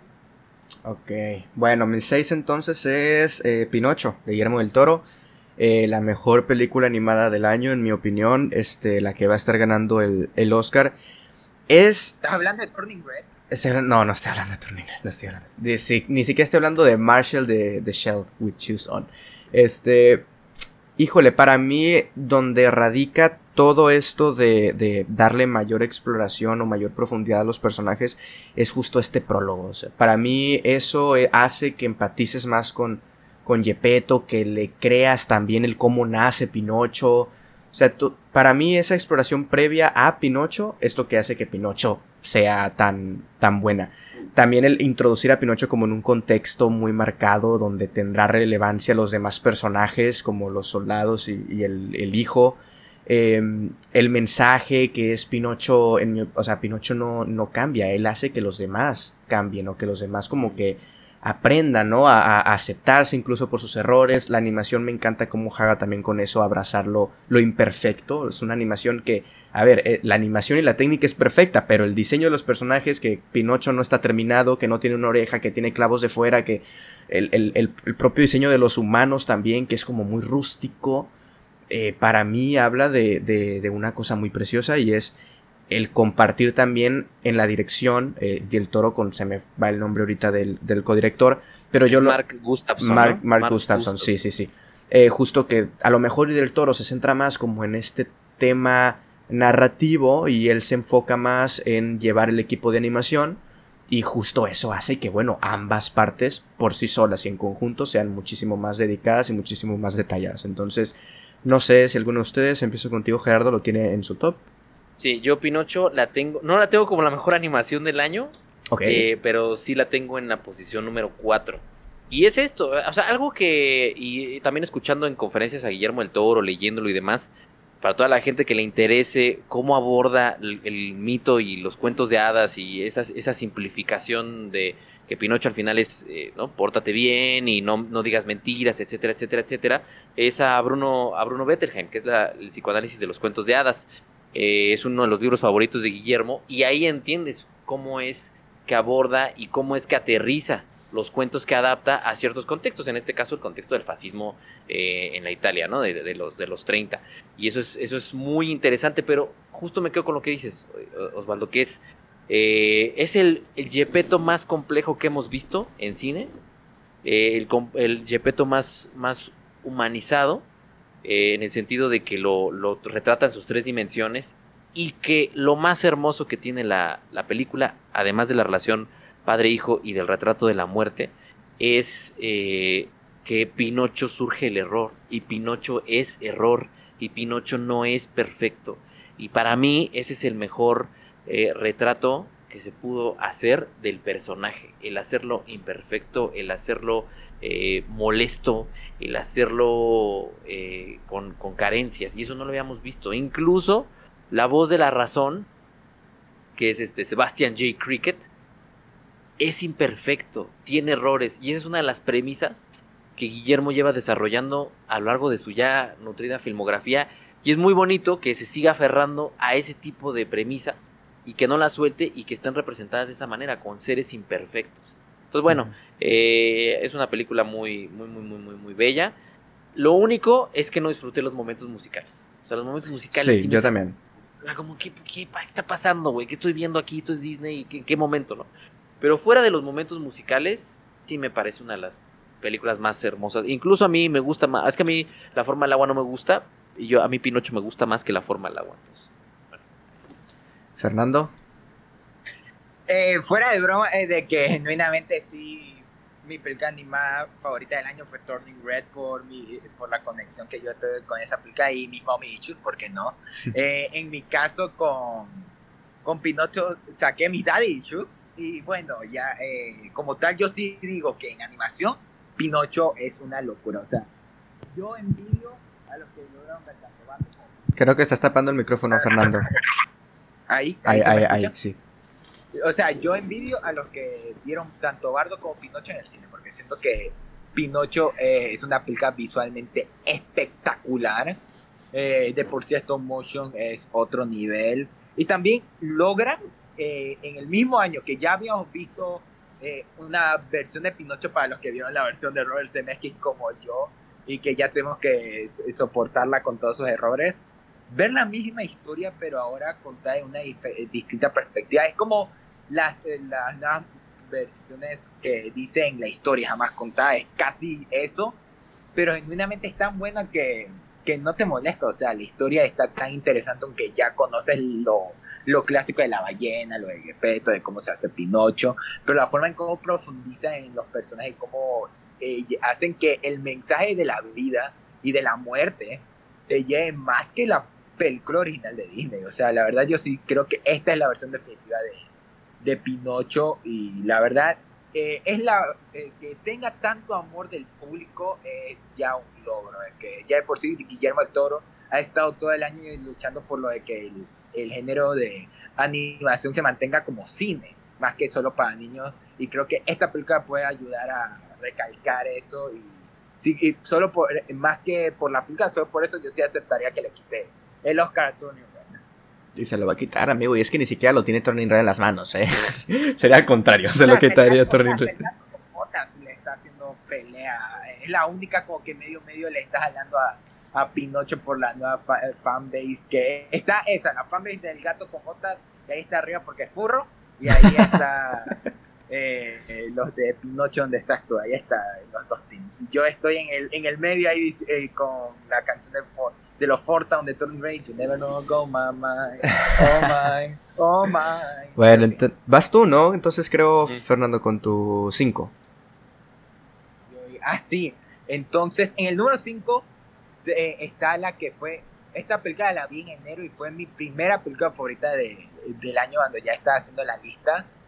Y ver que llegó hasta este punto eh, aunque suena eh, aunque suena como que tampoco hubo tan buenas películas, porque fue un año excelente y tuvimos excelentes películas. Y esta es una película que pasó muy desapercibido, pero que siempre recomiendo y que generalmente se me hace de infravalorada hasta cierto punto, es The Fallout. Eh, yo la vi en el día del estreno y al siguiente día me la vi con Osva, que, que la estaba transmitiendo y me la volví a ver. Y se, es una película muy pequeña, se nota que es de, de un festival y Max y Warner la compraron, pero se siente tan íntima y tan poderosa que hasta el día de hoy la sigo pensando. O sea, la verdad, eh, con el tema que toca de, de qué pasa, no es una película como tal de un tiroteo en la escuela, es la historia de qué pasa después de vivir algo como así. Y que una queja que yo había oído de amigos de que la película está buena y todo, pero dicen que no les gustó la decisión de que la protagonista sea una persona que como tal no está tan afectada por el hecho, pero de alguna manera le llegó y que todos los demás personajes eran más interesantes, pero yo siento que el, la protagonista que es Jenna Ortega y da una de mis actuaciones favoritas del año. Eh, es, una, es una guía para que nosotros podamos conectar con tanto con su personaje como con los demás de lo que vivieron. Es un viaje emocional muy fuerte en su una eh, hora 40 de duración y que a la final tanto el inicio y el final son de los momentos más choqueantes de, del año, aparte de la escena de la abducción de no que se me hacen de los mejores momentos del año.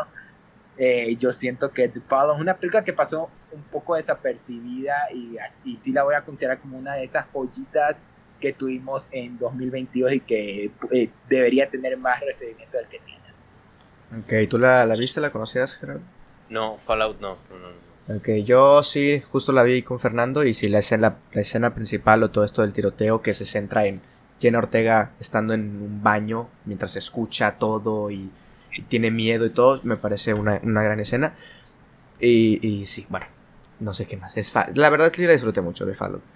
Eh, voy yo con la 5 y es eh, Tar, justo, justo la película que Gerardo no, no ha tenido la oportunidad de ver para mí es un. es como un retrato de. de la actualidad, de cómo es percibido incluso el, el arte en la actualidad. Yo así lo veo. Si por ejemplo Glass Onion tenía esto de. de. de usar las mascarillas y como que cosillas así que eran propias de la época en la que estamos viviendo, pero que no funcionaban y que no tenían un propósito más allá de establecer el contexto de la película o cuando se grabó. Creo que Tarsi es como una fotografía justo de un momento específico que es ahora, que es el separar la obra del artista, que es eh, eh, el, el, híjole, ¿cómo, ¿cómo lo puedo decir?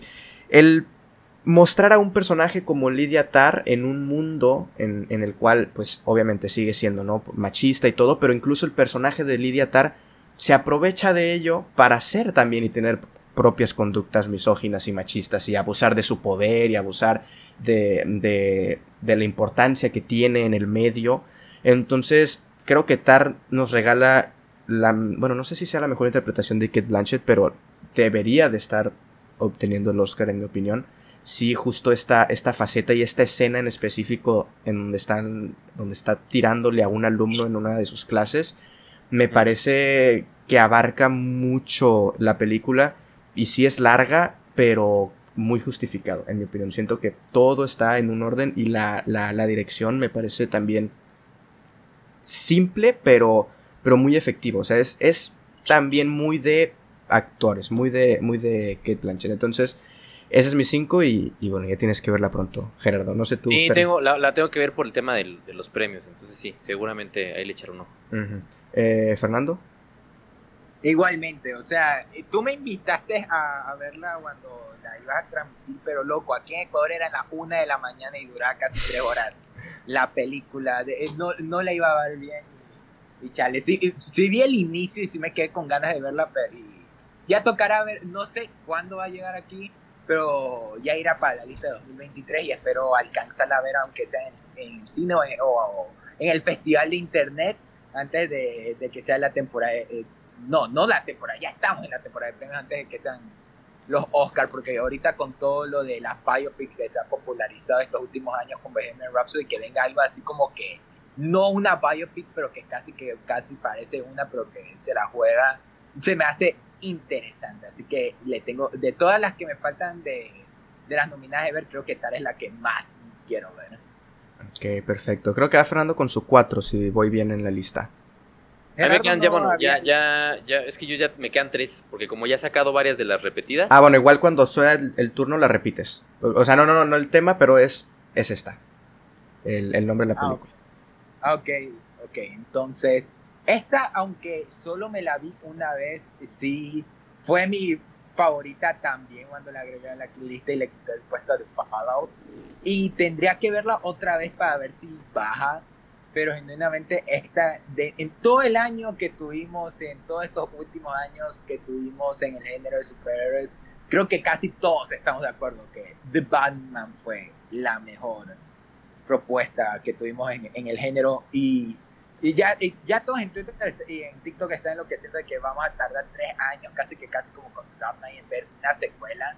Y por mi parte, eh, yo estoy esperando una década, porque yo, eh, yo recuerdo que creo que fue en 2015 que recién Matt Reeves estaba diciendo voy a escribir el guion de Batman. O sea, eh, cuatro años no son nada para, si nos va a entregar un peliculón como lo hizo que como fan de DC aprovecha los elementos del género de superhéroes y de su propio mundo, pero a la vez crea un una película de, que, con elementos de crimen no el, el inicio con la narración y de que cuenta, eh, que casi se siente una película de terror, se me hace increíble, siendo que la dirección de Matt Reeves hizo que esta película no cayera en ser algo parecido a lo que está haciendo Christopher Nolan con El Caballero de la Noche, pero tampoco caer en lo que haría un estudio como Marvel con su universo cinematográfico, inclusive en cualquier otra persona y por eso dije, solo la he visto una vez y sí me gustaría verla otra vez para ver si baja o se mueve en la lista, pero sí, e, esta es la película de superhéroes por excelencia y la verdad siento que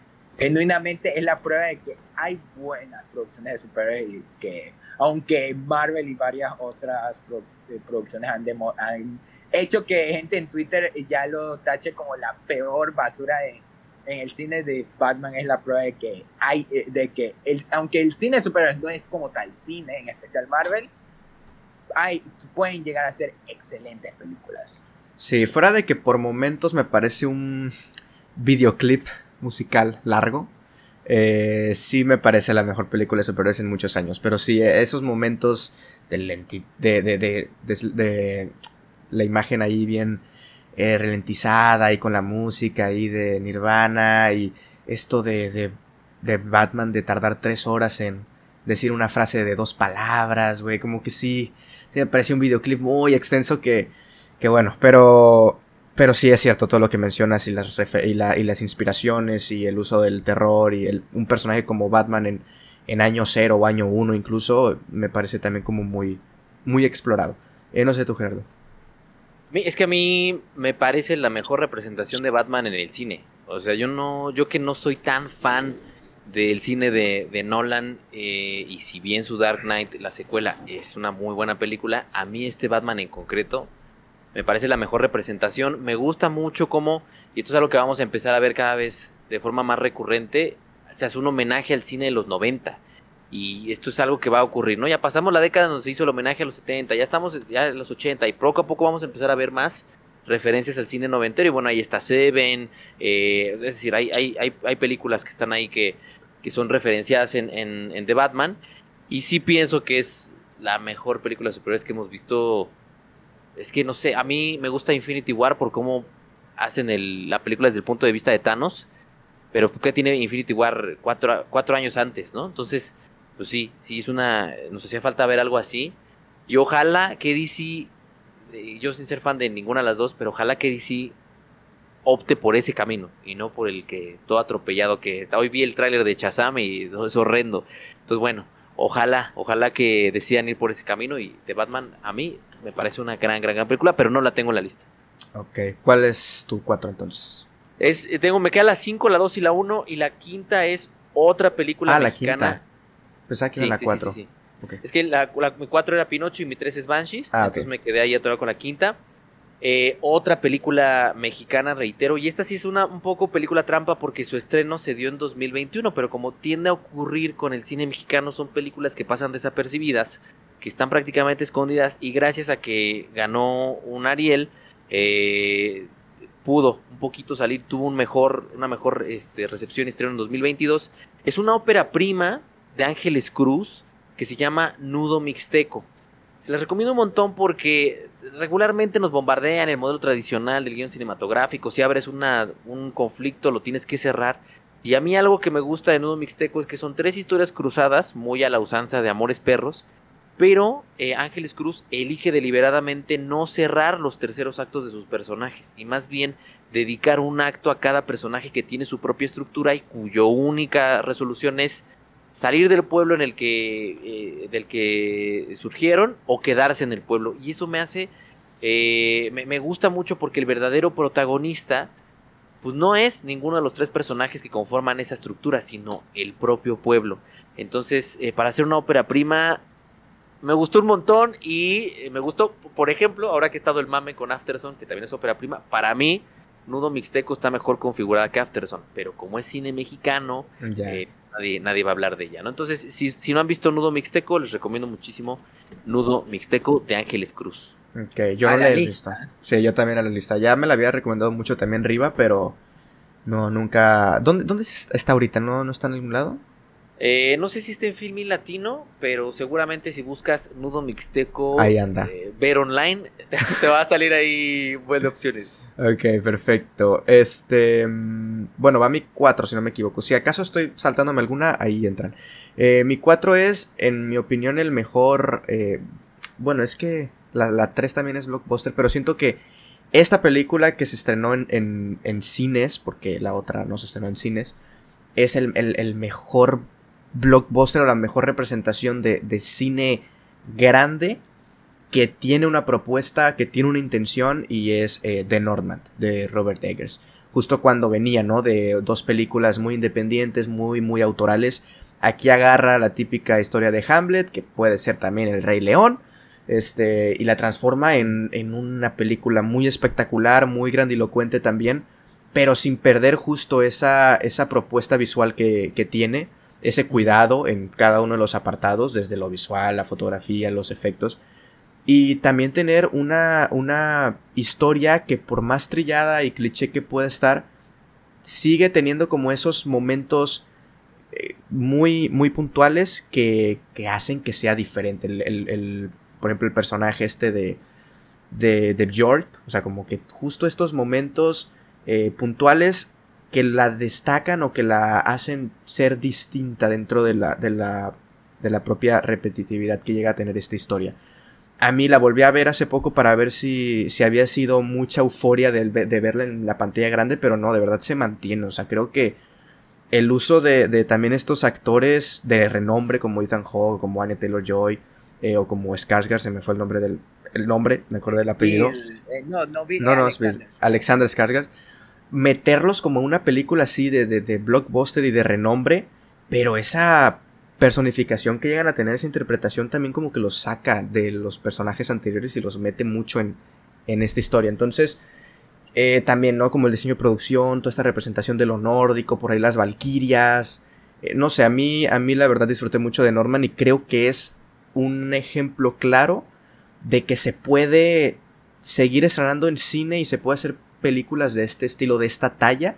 Lamentablemente, ¿no? Para mí lo único que, el único pero que le tengo tiene que ver con la mano que le metió el estudio, que es de recortarle. Siento que le recortan un poco en el tercer acto. Siento que termina de una manera incluso un poco abrupta. Eh, y creo que eso es porque la película duraba más y no quisieron que durara tanto. Pero me parece una gran, gran película, tanto que es mi 4. No sé, Gerardo. Yo también la, puse entre las favoritas que, tuve el, año pasado, pero no en el top 10. Las la mencioné en el video. Y sí, todo lo que mencionas. Lo triste es que es cine de mediano presupuesto que ya no están dispuestos a hacer y que desafortunadamente le fue mal en taquilla. Pero coincido completamente con todo lo que mencionas. Y ahora, sumándole a eso, nada más para complementar pues también titánicamente ignorada en, los premios Oscar. Entonces, no nada más le fue mal en taquilla, sino que además le va a ir mal porque no va a tener este segundo aire o este segundo respiro que podría brindarle eh, una, una nominación. Entonces, no está nominada nada, pero para mí es, es lo mismo que me pasa con, con Jordan Peele. Es, The Northman es con lo que más he conectado de, de Eggers. Y ya es, es muy bonito porque con los cineastas así se empieza a ver. Es que la ópera prima y ahí hay algo, quiere contar algo, quiere decir algo, eso está ahí. Eh, pero llega la tercera película y entonces ya estás viendo al director ahora sí, ya lo estás viendo con las herramientas, ya lo estás viendo con sus inquietudes, ya lo estás viendo eh, con, con, con, más forma. Y, y, creo que tanto en el caso de Jordan Peele como en el caso de Eggers, con The Northman y con, con Nope respectivamente, ya los vimos con más oficio y eso es muy emocionante. Ahora viene Ari Aster con su tercera película también. Entonces vamos a ver, vamos a ver estos tres directores que siempre están ahí, ahí van parejitos, parejitos, parejitos. Vamos hubiera a ver. estado mega cool que Ari Aster hubiera sacado su tercera película el mismo año que Robert Eggers y Jordan Peele sacaron su tercera película. O sea, nos privaron de, de tener un reencuentro como en 2019. Uh -huh. Fernando, ¿algo de comentar de la película? Eh, está en mi lista cuando la vi en el cine, pero con las demás eh, se fue bajando y también es otra mención honorífica que casi no la menciono porque la que la ponía casi debajo de Decision to Live y The, Men, The Menu, que es otra mención honorífica, pero The Norman es, es quizás la película más épica uh, para ver en el cine de, de lo que ha hecho Robert Eggers, porque La Bruja me gusta mucho, pero no tanto como a otros, y mi favorita de él es Lighthouse. Y, pero aún así, The Norman es, una, es lo más cercano que mi generación va a tener algo como Gladiador, por el momento. Algo así, y también por su parecido tanto de historia como también su mezcla con, con mi amigo que la vi, que dijo que es casi el Rey León, pero live action y con vikingos. Y justo mi cosita fue que sí se sentía como que hubo mano en el estudio, ¿sabes? En la duración. O sea, que falta alguna escena para evitar que el villano se sienta como un Scar. O que, o también utilizar más elementos como Ethan Hawke y William Dafoe que se sentía un tanto desperdiciados. Pero fuera de eso, es una película que funciona súper bien aún así, que Robert Eggers demuestra que eh, no solo puede hacer terror, sino también películas así que dramáticas que pueden mezclar distintos tópicos y temas y también genuinamente eh, cuando la, salí a verla yo sí esta es mi película de Robert Eggers se me fue enfriando la visité en HBO Max y se sigue manteniendo excelente y me interesa ahorita lo que va a hacer con Nosferatu y el resto de, de su carrera siento que Robert ya fue con Don Norman que ya me dijo ya me tienes haz lo que tú quieras muy bien pues Creo que vas tú con tu 3, si no me equivoco, Fer. Ah, ok. Esta, eh, la tercera es la que para muchos estará en el puesto número uno. Pero uh, aunque yo sí la tuve en el puesto uno antes de que viniera la película que la destronó y ya genuinamente me puse amable con esa película, pero hasta ese momento la que yo sí decía que, hasta el día de hoy puedo decir, si alguien dice que esta es la mejor película del 2022, objetivamente, no le voy a discutir. Y, y a menos que esa Osva. Y esa es Everything Everywhere All, All at Once. Que Saquen ese salió... chiste de película aquí, por favor. Mira, eh, yo desde, eh, desde, que salió el tráiler, da, David Cavazos, un saludo si está oyendo esto, decía que esta iba a ser con, eh, la película del año. De, y fue cuando se estrenó en Estados Unidos que comenzó a sonar y todo. Y sonó, se volvió la película más taquillada de 24 al punto que llegó a Latinoamérica en tan poco tiempo considerando lo tanto que se tarda. O sea, yo, eh, ex me tuve que demorar medio año, eso te dice todo. Eh. Mm. ¿Cuánto fue Everything Everywhere? Unos dos meses mínimo.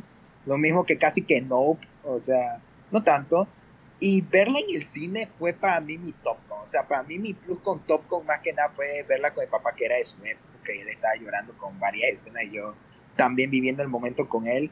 Pero Everything Everywhere es una locura de película, es de las cosas más originales que vi en el año y la forma de cómo juegan con los efectos, con la historia, con las posibilidades de hacer y que ya hacer ridículas, pero al mismo tiempo, de esas películas que tú puedes estar riéndote y, al, y, a, y un momento después te saca una lágrima de lo existencialista que se pone y de lo que puedes conectar de la mono, monotin, ah, ya monotonía. Me trae, bien baboso creyendo intelectual y ni me en las palabras.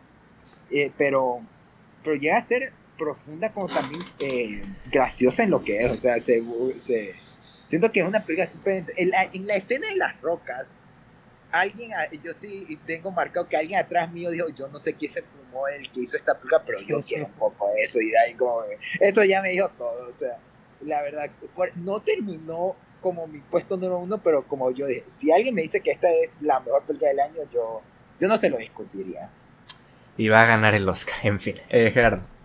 Sí, el Oscar es prácticamente de, de digo, de los, De los Daniels, Daniels. tanto el de director como el, como el de mejor película, por todo lo que logró siendo una, peli- una un- un- con un- teniendo un presupuesto independiente para Sí. Estados Unidos, que 21 millones de dólares en México es una millonada, pero allá es sí independiente.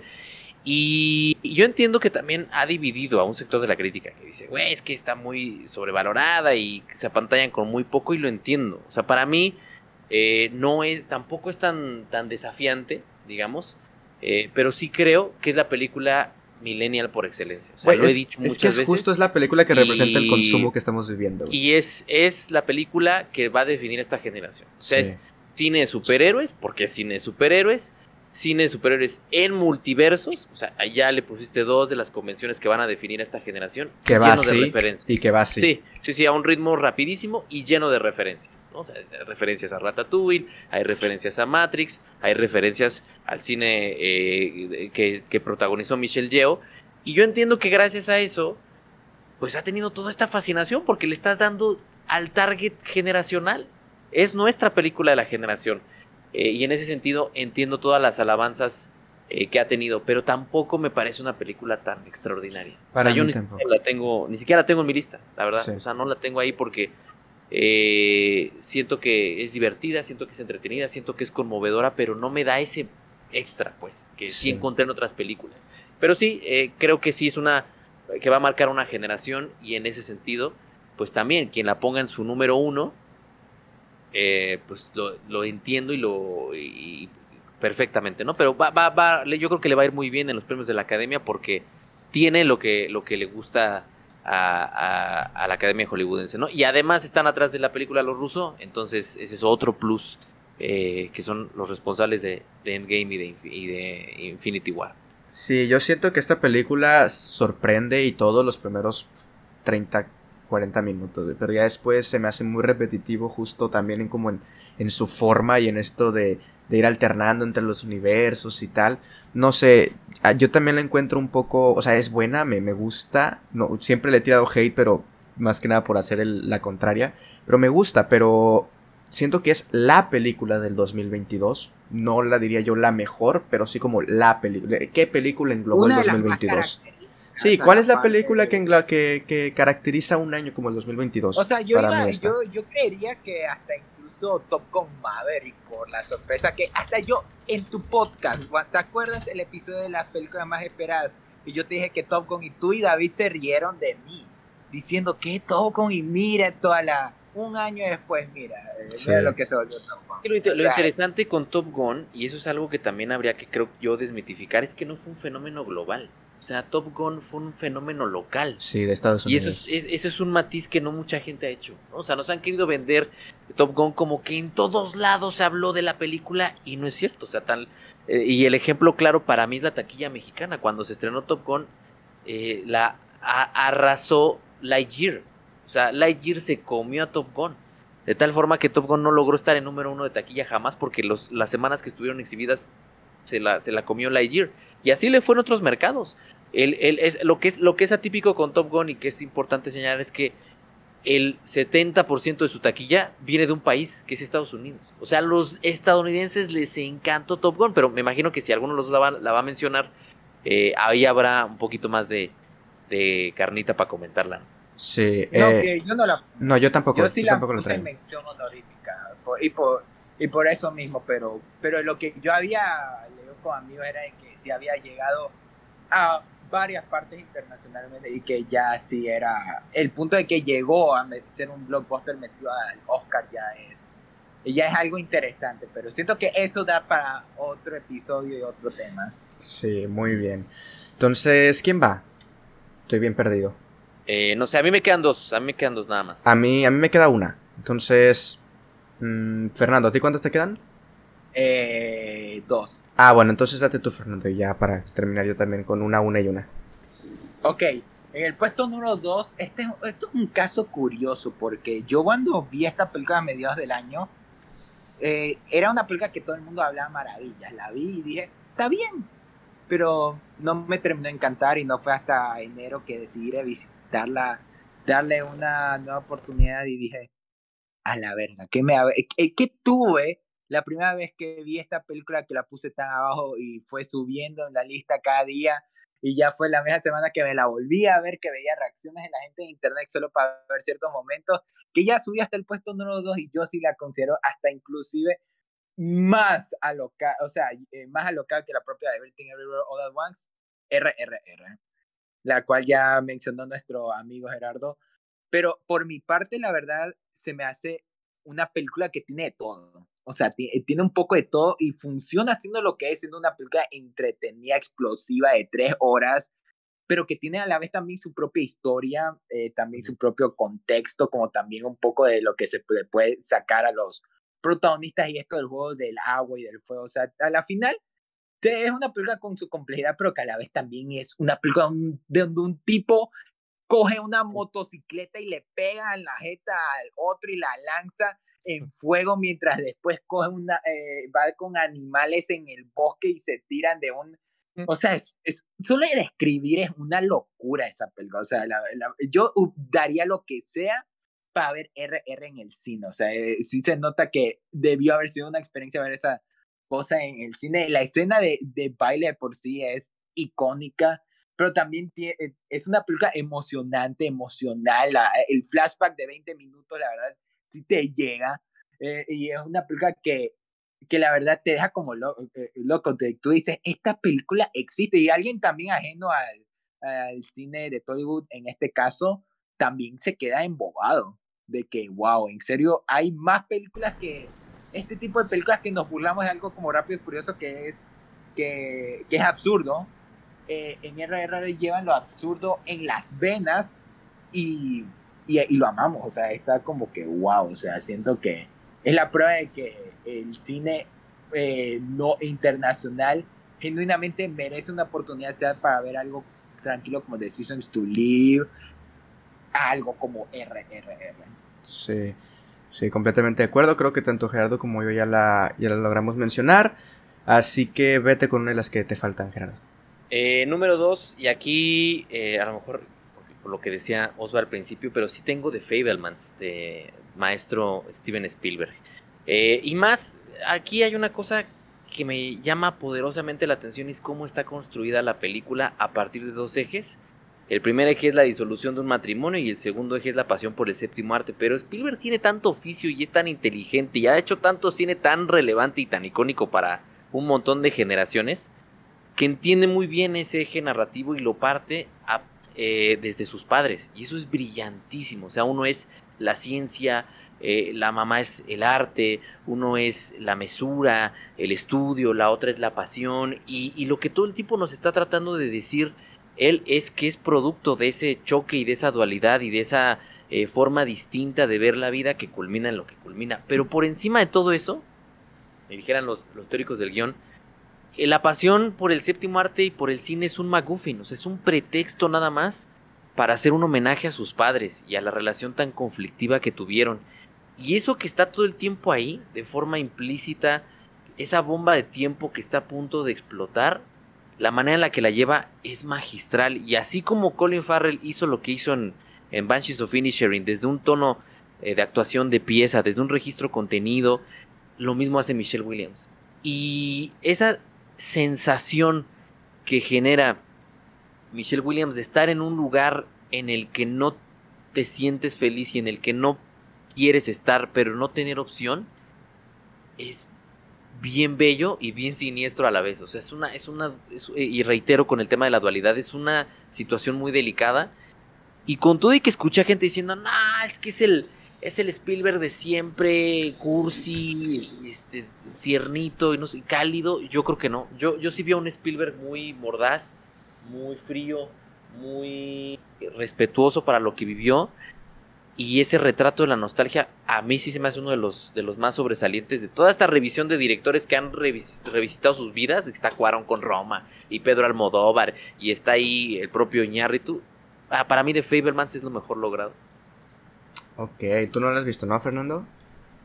esa es la última película que me falta para cerrar la mugre lista de 2022, que no, eh, que me faltaba eh, esa y que ya se estrenó hoy, la voy a ver el fin de semana y Spielberg es mi director favorito, eh, él, él, tuvo mi película favorita de 2021 que fue West Story y cuando me enteré que él iba a hacer una película sobre casi media autobiográfica sobre un, chico que quiere hacer cine y yo, loco, esta película me voy a poner insoportable.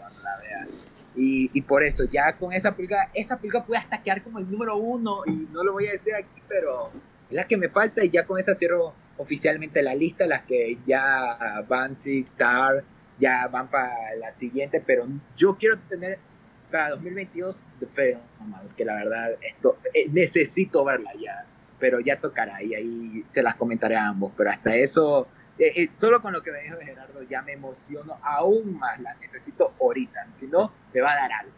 Me va a dar algo si no la veo. Te quedan dos a ti, ¿no, Fernando? Creo. Una. ¿Una? Ah, ok. Bueno, entonces sorpréndenos. Para el puesto número uno, voy a hacer algo que nunca había hecho. Ah, es que ya decía yo que eran dos, pero es empate, güey. Ok. No, es que yo cuando hago las listas desde que me, desde que me comencé a interesar el cine ya más de una década, casi que casi, yo siempre he puesto una como Ya, eh, pero este año pasó algo hiper mega curioso que ya dije, voy a poner dos, porque tengo una película que se quedó casi conmigo todo este año, que me puse inmamable con esta película. Oh, va a saber lo tan inmamable que me puse con esta película.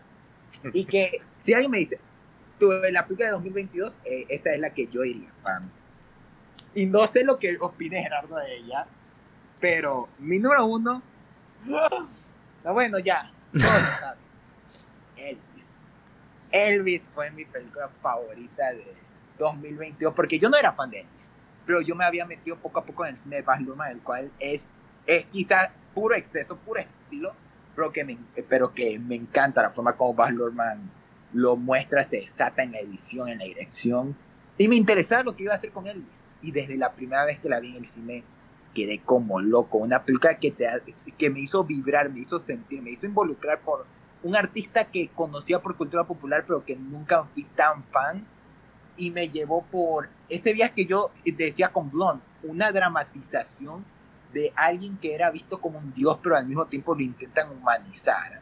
Y también con un personaje tan caricaturesco como el personaje de Tom Hanks, que es el que más críticas ha recibido, pero que yo lo defiendo por, porque es un personaje caricaturesco, pero que al fin y al cabo te crees que esa persona de alguna manera existió. Y, al, y como todo está hecho en una película alocadísima, es la película más fumada, más alocada de todo el año, quizás hasta más que RRI y Everything Everywhere All At Once. Hay un patrón en, esta en mi puesto, casi que casi que son las películas más alocadas del año la, eh, que ya me cedí ante ellas.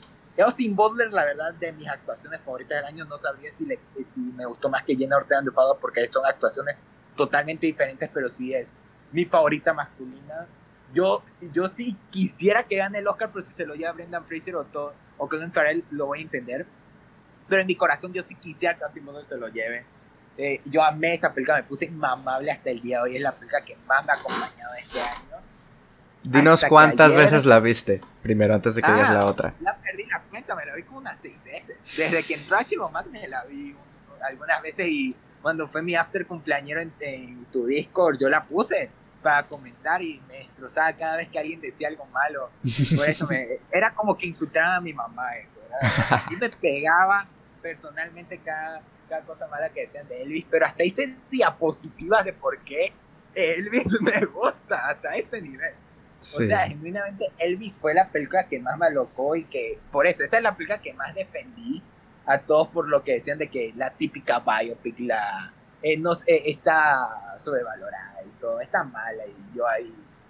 Eh, es casi lo mismo que decía con Blonde. Si quieren algo genuinamente real del artista, vean un documental. Esta es una dramatización para un público ajeno y que puede servir para contar y ese mito que era Elvis, pero a la vez contar el humano que era Elvis Presley. Pero ayer vi otra de mis películas con las que quería cerrar la lista que, uff, creo que quizás sí sea la mejor película del año, pero me generó ese debate eh, eh, para ponerla a la par con Elvis, Babylon.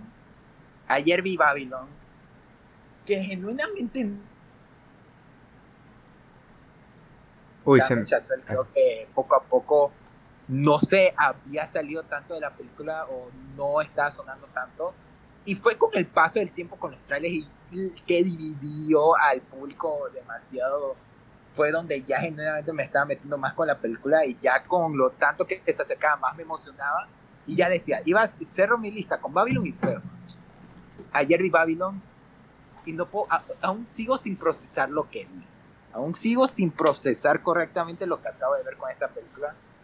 Para mí todos dicen que es una carta de amor y odio al cine. Para mí es la respuesta de Damien Chazelle por no por perder el Oscar por la La Land. Es como que, ¿saben qué? A la mierda Hollywood. Voy a, voy a, eh, voy a hacer la sátira al Hollywood en su peor momento, pero cada vez es el Hollywood de oro. Y, como, yo tengo una cierta debilidad por las películas que tratan sobre música. Por eso siento que van, me va a mamar.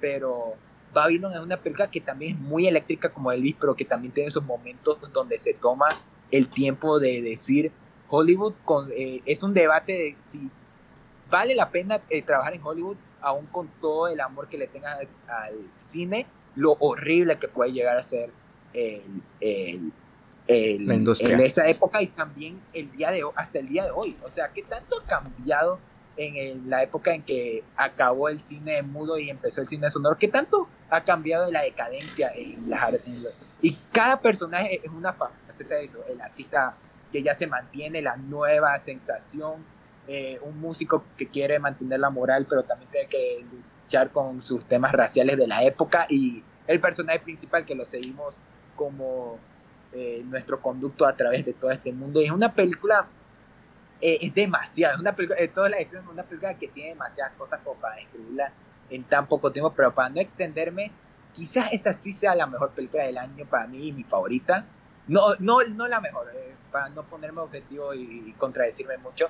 Quizás sí sea mi favorita, pero ya conecté tanto con Elvis que me puse en ese tiempo de que no me voy a complicar, la voy a poner en ambos en el primer lugar y si The Feldman llega y genera la discordia, eso será el problema para Fernando del futuro. Ahorita ya eh, creo que por primera vez en mucho tiempo voy a tener tanto Babylon como Elvis como mis películas favoritas del 2022.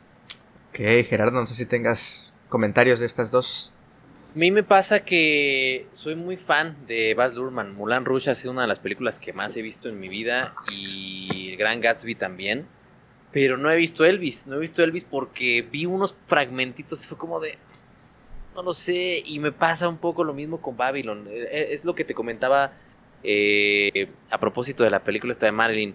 Eh, cuando empiezo a ver que el mundo me empieza a decir, vela porque esto, vela porque aquello, vela, yo digo, no, no la veo, pero la tengo que ver, tengo que ver Babylon y tengo que ver Elvis porque están nominadas, pero todavía no las veo, entonces tampoco puedo decirte así como, ah, pienso esto, pienso aquello, pero Baz Luhrmann a mí lo que hace me gusta un montón, la neta. Sí, sí es. Por ti, Lurman, eh, entiendo si tanto decían que no, que Elvis no merece edición, que yo sí creo que sí, pero mínimo debía caber en director, eso sí me lastimó. Y creo que estoy más triste de que Babylon y Decision to Live no quedaran en, tan, en tantas, en, eh, fueran ignoradas casi que casi a, a, lo que pasó con Elvis, aunque sí diría, Luhrmann merecía una nominación. Sí, ok, pues miren, vamos a dejar eh, como es el invitado especial de este podcast, a Gerardo que deje el final, eh, su lista. Y yo voy a cerrar con la que, bueno, es mi top 3, porque recuerdo, mi top 1 es Bardo, mi top 2 es Decision to Live, mi última película de este podcast, mi top 3, es eh, una película que yo no... Yo digo, yo creo que nadie esperaba que recibiera tantas nominaciones en los Oscars y es la alemana All Quiet on the Western Front o Sin Novedad en el Frente. Me parece, híjole, de entrada acertadísimo que por fin hagan una película alemana de una historia alemana. Ya había sido nominada y no recuerdo si ganó el Oscar. Creo que sí ganó el Oscar. En su momento la versión estadounidense de, de Sin Novedad en el Frente. Que es una novela alemana escrita, si no me equivoco, por un alemán. Entonces, este... Por fin, por fin, ¿no? Hacen una película con la, la mirada y la perspectiva alemana.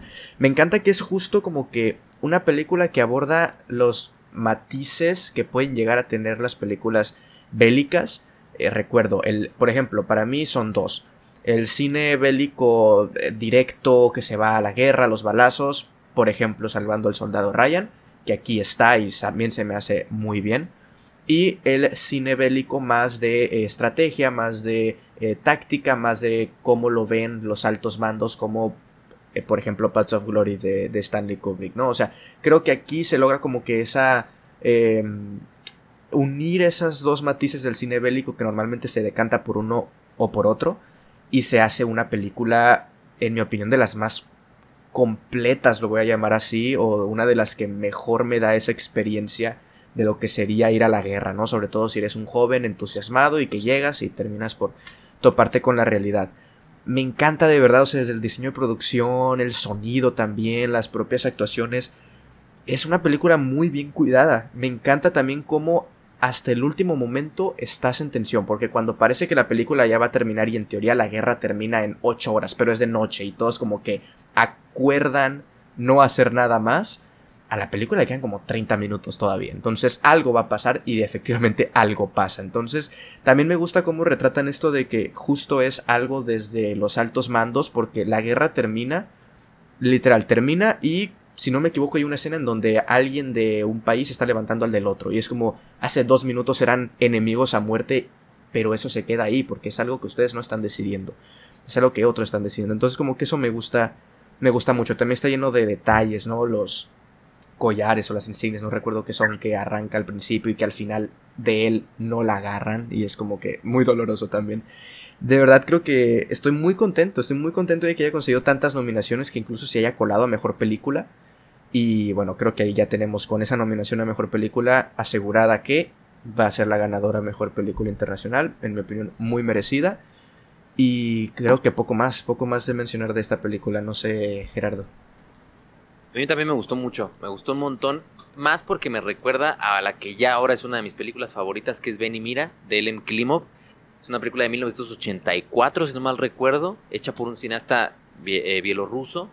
Y no existiría la perspectiva del soldado y la premisa del joven que llega entusiasmado al ejército para pelear y jugar a la guerra sin Benimir Adelem Klimov. Entonces creo que lo que aporta eh, esta versión es lo que mencionas, la parte administrativa, la parte de cómo unos están en un escritorio decidiendo sobre miles de vidas y ahí le da un matiz un poco más más profundo y aunque tiene secuencias espectaculares, eh, muy a la rescatando al soldado Ryan, hiperrealistas, etcétera, etcétera, etcétera, para mí la secuencia más brillante es esa que ya mencionaste, que es la secuencia de los uniformes, porque ahí está condensada toda la premisa de la película en términos audiovisuales. O sea, es eh, un soldado, eh, al principio de la película, esto pasa en los primeros 10 minutos, un soldado muere, le sacan el uniforme, lo lavan, lo planchan, lo dejan perfecto, le quitan el nombre y se lo entregan a otro soldado. Y ahí tú ya sabes prácticamente en qué va a terminar la película.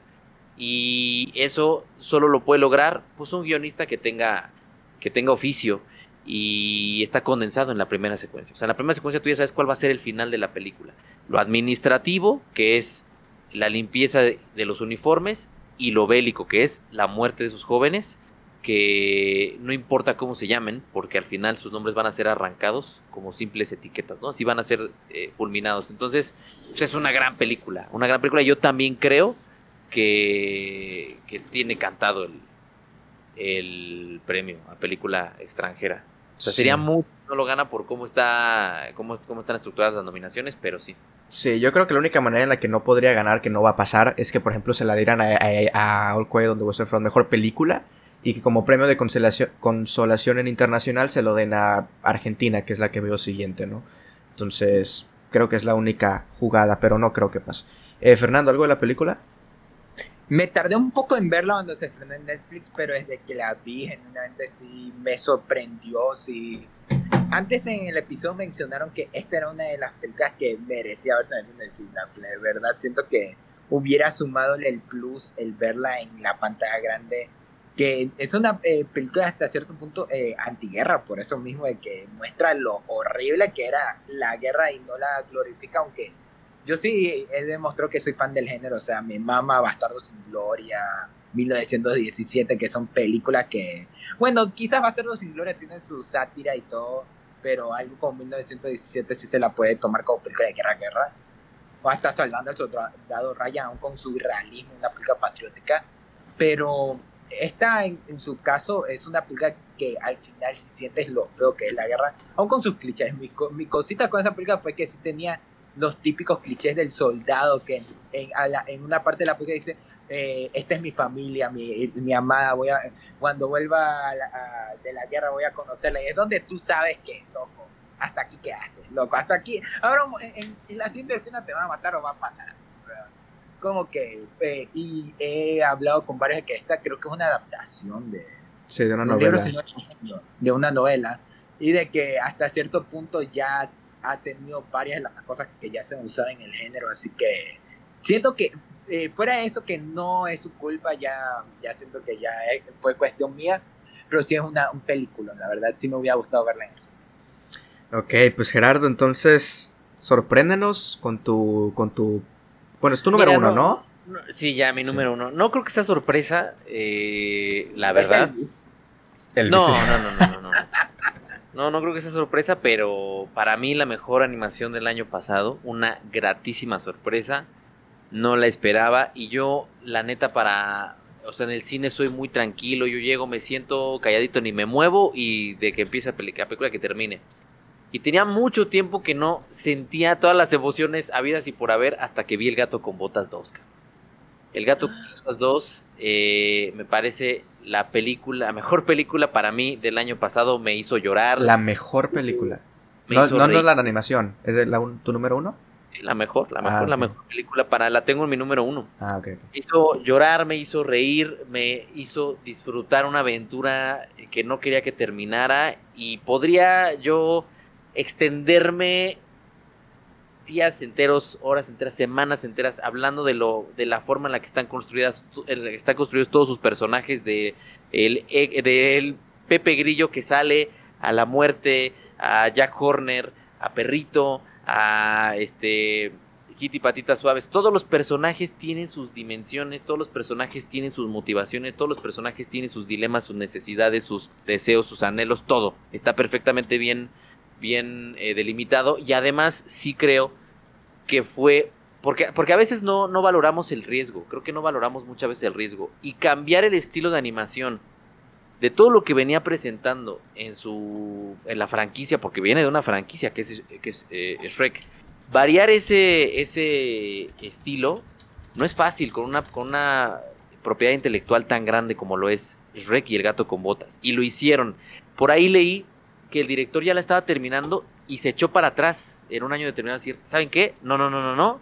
No vamos por aquí, vámonos por acá. Y regresaron y volvieron a hacer un montón de cosas y creo que tiene que ver con el estreno de Spider-Man y de Spider-Verse porque vimos otra vez una, una, modificación en los cuadros por segundo en las secuencias de acción del gato con botas, que era algo que habíamos visto en, en Spider-Man Into the Spider-Verse. Vemos una herencia del Sakuga, que mucho se habla de cómo los japoneses se apropian mucho de lo que hacen los, estadounidenses y cómo lo introducen en sus argumentos y cómo lo introducen en sus personajes y cómo lo introducen en muchas de sus propiedades intelectuales ya que el gato con botas utiliza el Sakuga, que son estas secuencias de acción eh, que vemos en distintas eh, animes, para hacer sus secuencias de acción. Entonces, por donde la mires desde la parte técnica, desde la parte narrativa y desde la parte blockbuster IP franquicia, fue una sorpresa descomunal. O sea, digo, he visto muchos memes que dicen, eh, lo que estás viendo y es el gato con botas y pone al lado lo que en realidad estás viendo y es Stalker de Tarkovsky. Y en cierto sentido sí, es un personaje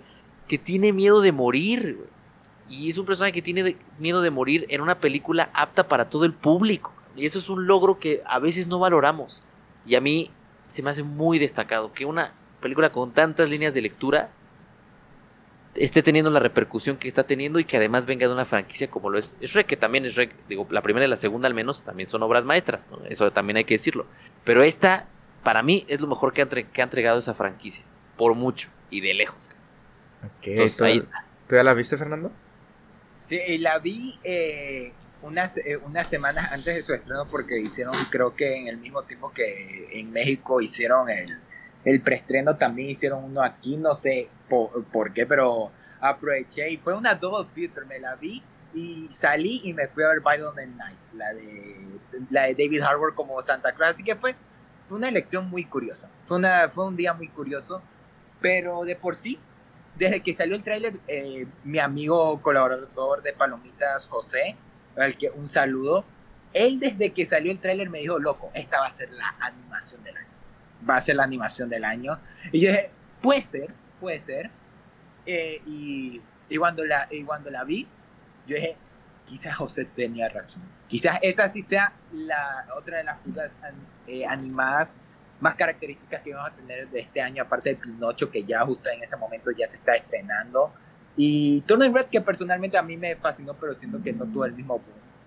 Así que El Gato con Botas fue una sorpresa tanto narrativamente como también en su propuesta visual, que era como una apuesta diferente a la franquicia de Shrek, porque es una mezcla de los diseños de los personajes, pero del mundo de Shrek, pero implementado con esta animación de los Mitchell vs. The Machine, así hiperrealista con, con el, el, juego de distintas animaciones, paleta de colores pinceladas. Y visualmente en el cine es una maravilla, fue una maravilla ver esa película en momentos como los enfrentamientos y el juego de que usan como las viñetas de cómics es, increíble. Las transiciones en las que están de viaje, o sea, son increíbles.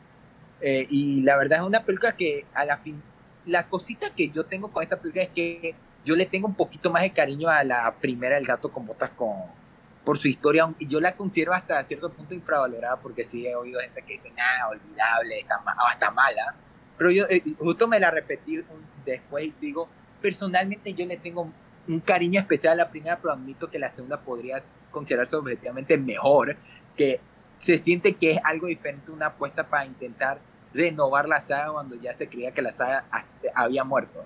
Y de ver Shrek 5, la esperanza está más viva gracias al, al, gato con botas que de por sí podría ser el final de la saga y creo que a nadie le molestaría. Sí, a mí justo, digo, la primera es como más realista, incluso está en su animación, ¿no? Dentro de lo que cabe ser realista en una película donde un gato lleva uh -huh. botas y se pone a patear traseros. Y también donde hay un huevo gigante. Sí, claro. Pero aquí es que aquí es una locura, o sea, es una película que de inicio a fin te atrapa desde su animación, o sea, visualmente ya, ya te ganó. Y como dice Gerardo, o sea, es una película que, que te va llevando hacia un terreno que no esperabas ver en una película como El gato con botas. A mí justo desde el momento en el que aparece el, el, el lobo, vamos a llamarlo así el lobo por si no lo han visto, eh, desde el momento que aparece el lobo, o sea, cómo cambia toda la atmósfera y todo el sonido y, el silbido y la oscuridad y de verdad sientes miedo y es como de que, ah, cabrón, o sea, de verdad, acabamos de saber que el gato con botas tiene su última vida y luego llega este cabrón que se ve tan imponente que lo quiere matar y es como de, güey, qué chingados va a pasar. En lo personal, me faltó un poquito del lobo, o sea, me faltó un poquito más del lobo para que llegara completamente a encantarme la película, que me gustó mucho, pero justo creo que el lobo es el, personaje que hacía como que algo más, eh, híjole, tenebroso la película, que, que a ver, por momentos llega como a irse por otros lados también, pero también hay muchos personajes, eh, tal vez por momentos siento que algunos personajes llegan a tener menos este, importancia que otros, como que todos funcionan para ir hacia el deseo, pero y todos tienen su deseo y todo eso y al final se unen y trabajan juntos y se dan cuenta que lo que, que, que, ya tienen lo que necesitan y lo que en verdad quieren ya lo tienen. Siento que como para ese final y ese objetivo funcionan muy bien, pero sí siento que hay veces y que personajes como a lo mejor Ricitos de Oro y los Osos como que llegan a ser un poco desaprovechados, pero todo en pro de que los principales, que son estos tres, sobresalgan más, ¿no? Entonces, sí fue una sorpresa muy cañona, no la pude ver en el cine, pero pero sí se, se ganó el corazón de, de, esta persona. Pero pues bueno, entonces vamos a, a, dar cierre con esta la lista y dentro, dentro cortinilla. No te olvides de dejarnos tus comentarios a través de Twitter. Síguenos como arroba osvaesc.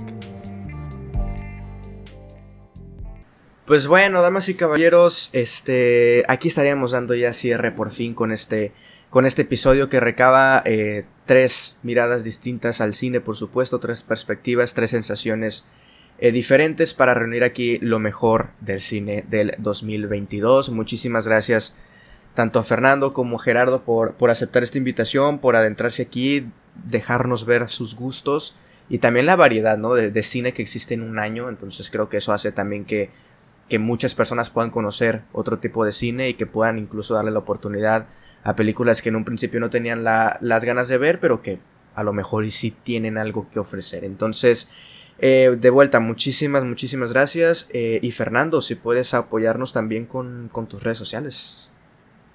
Excelente.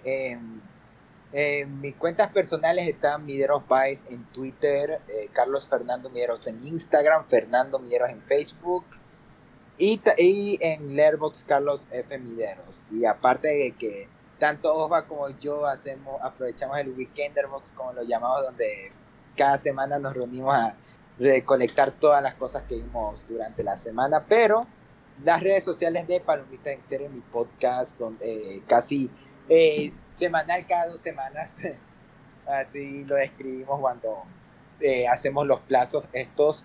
estamos tanto en Spotify como en YouTube. El último episodio que sacamos es el de las más esperadas de 2023 y ya va a estar disponible el de todas las series que estuvimos viendo en 2022, que espero que salga casi al mismo tiempo que salga este episodio. Y pueden seguirnos también en Facebook y en TikTok, donde ahí también estoy poniendo lo que no logro alcanzar para el podcast. Millón gracias por la invitación, os va un gusto siempre pasar por aquí. También un gusto al fin colaborar con Zoom F7. Un tipazo, espero tenerte en palomitas si te parece en algún futuro. Ya solo tendremos que ver el tema ideal, pero ahí para tenerlo cotizado.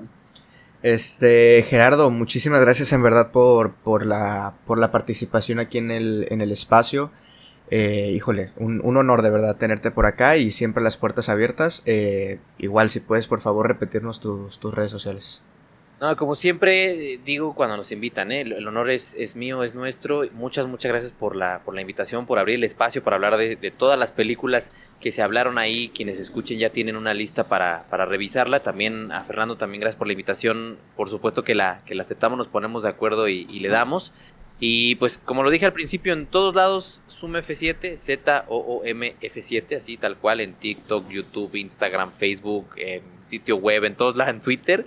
Y personales, el guion bajo Lindon, como la, como la película Barry Lindon con, con Y, el guion bajo Lindon en Twitter. Y eh, en Letterbox, porque ahora ya también hay que decir el Letterbox para que nos sigan y vean lo que vemos.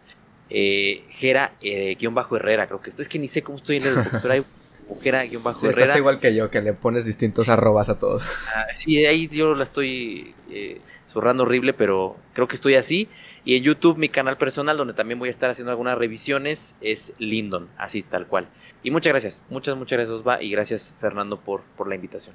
Perfecto, pues a mí ya saben que me encuentran eh, tanto en YouTube como en Spotify, como en TikTok y como en Letterboxd, como Osvacine, es básicamente el contenido que hacemos principal, que son eh, reseñas de películas, series, estrenos y alguna por ahí también retro reseña. Osvacine en, en esos espacios. En Twitch me encuentran como, como Osva Live. Ahí hacemos en vivos, más que nada de, de videojuegos, nos echamos juegos, platicamos y también semanalmente tenemos un cineclub. Y tanto en Twitter como en Instagram, arroba osvaesc, ahí pueden ir a dejarnos también sus listas personales de lo mejor del 2022. Pues nada, muchísimas gracias a todos los que oyeron este episodio. De vuelta, gracias Fernando, Gerardo por estar en el programa. Y nos estamos escuchando en el siguiente episodio. Adiós.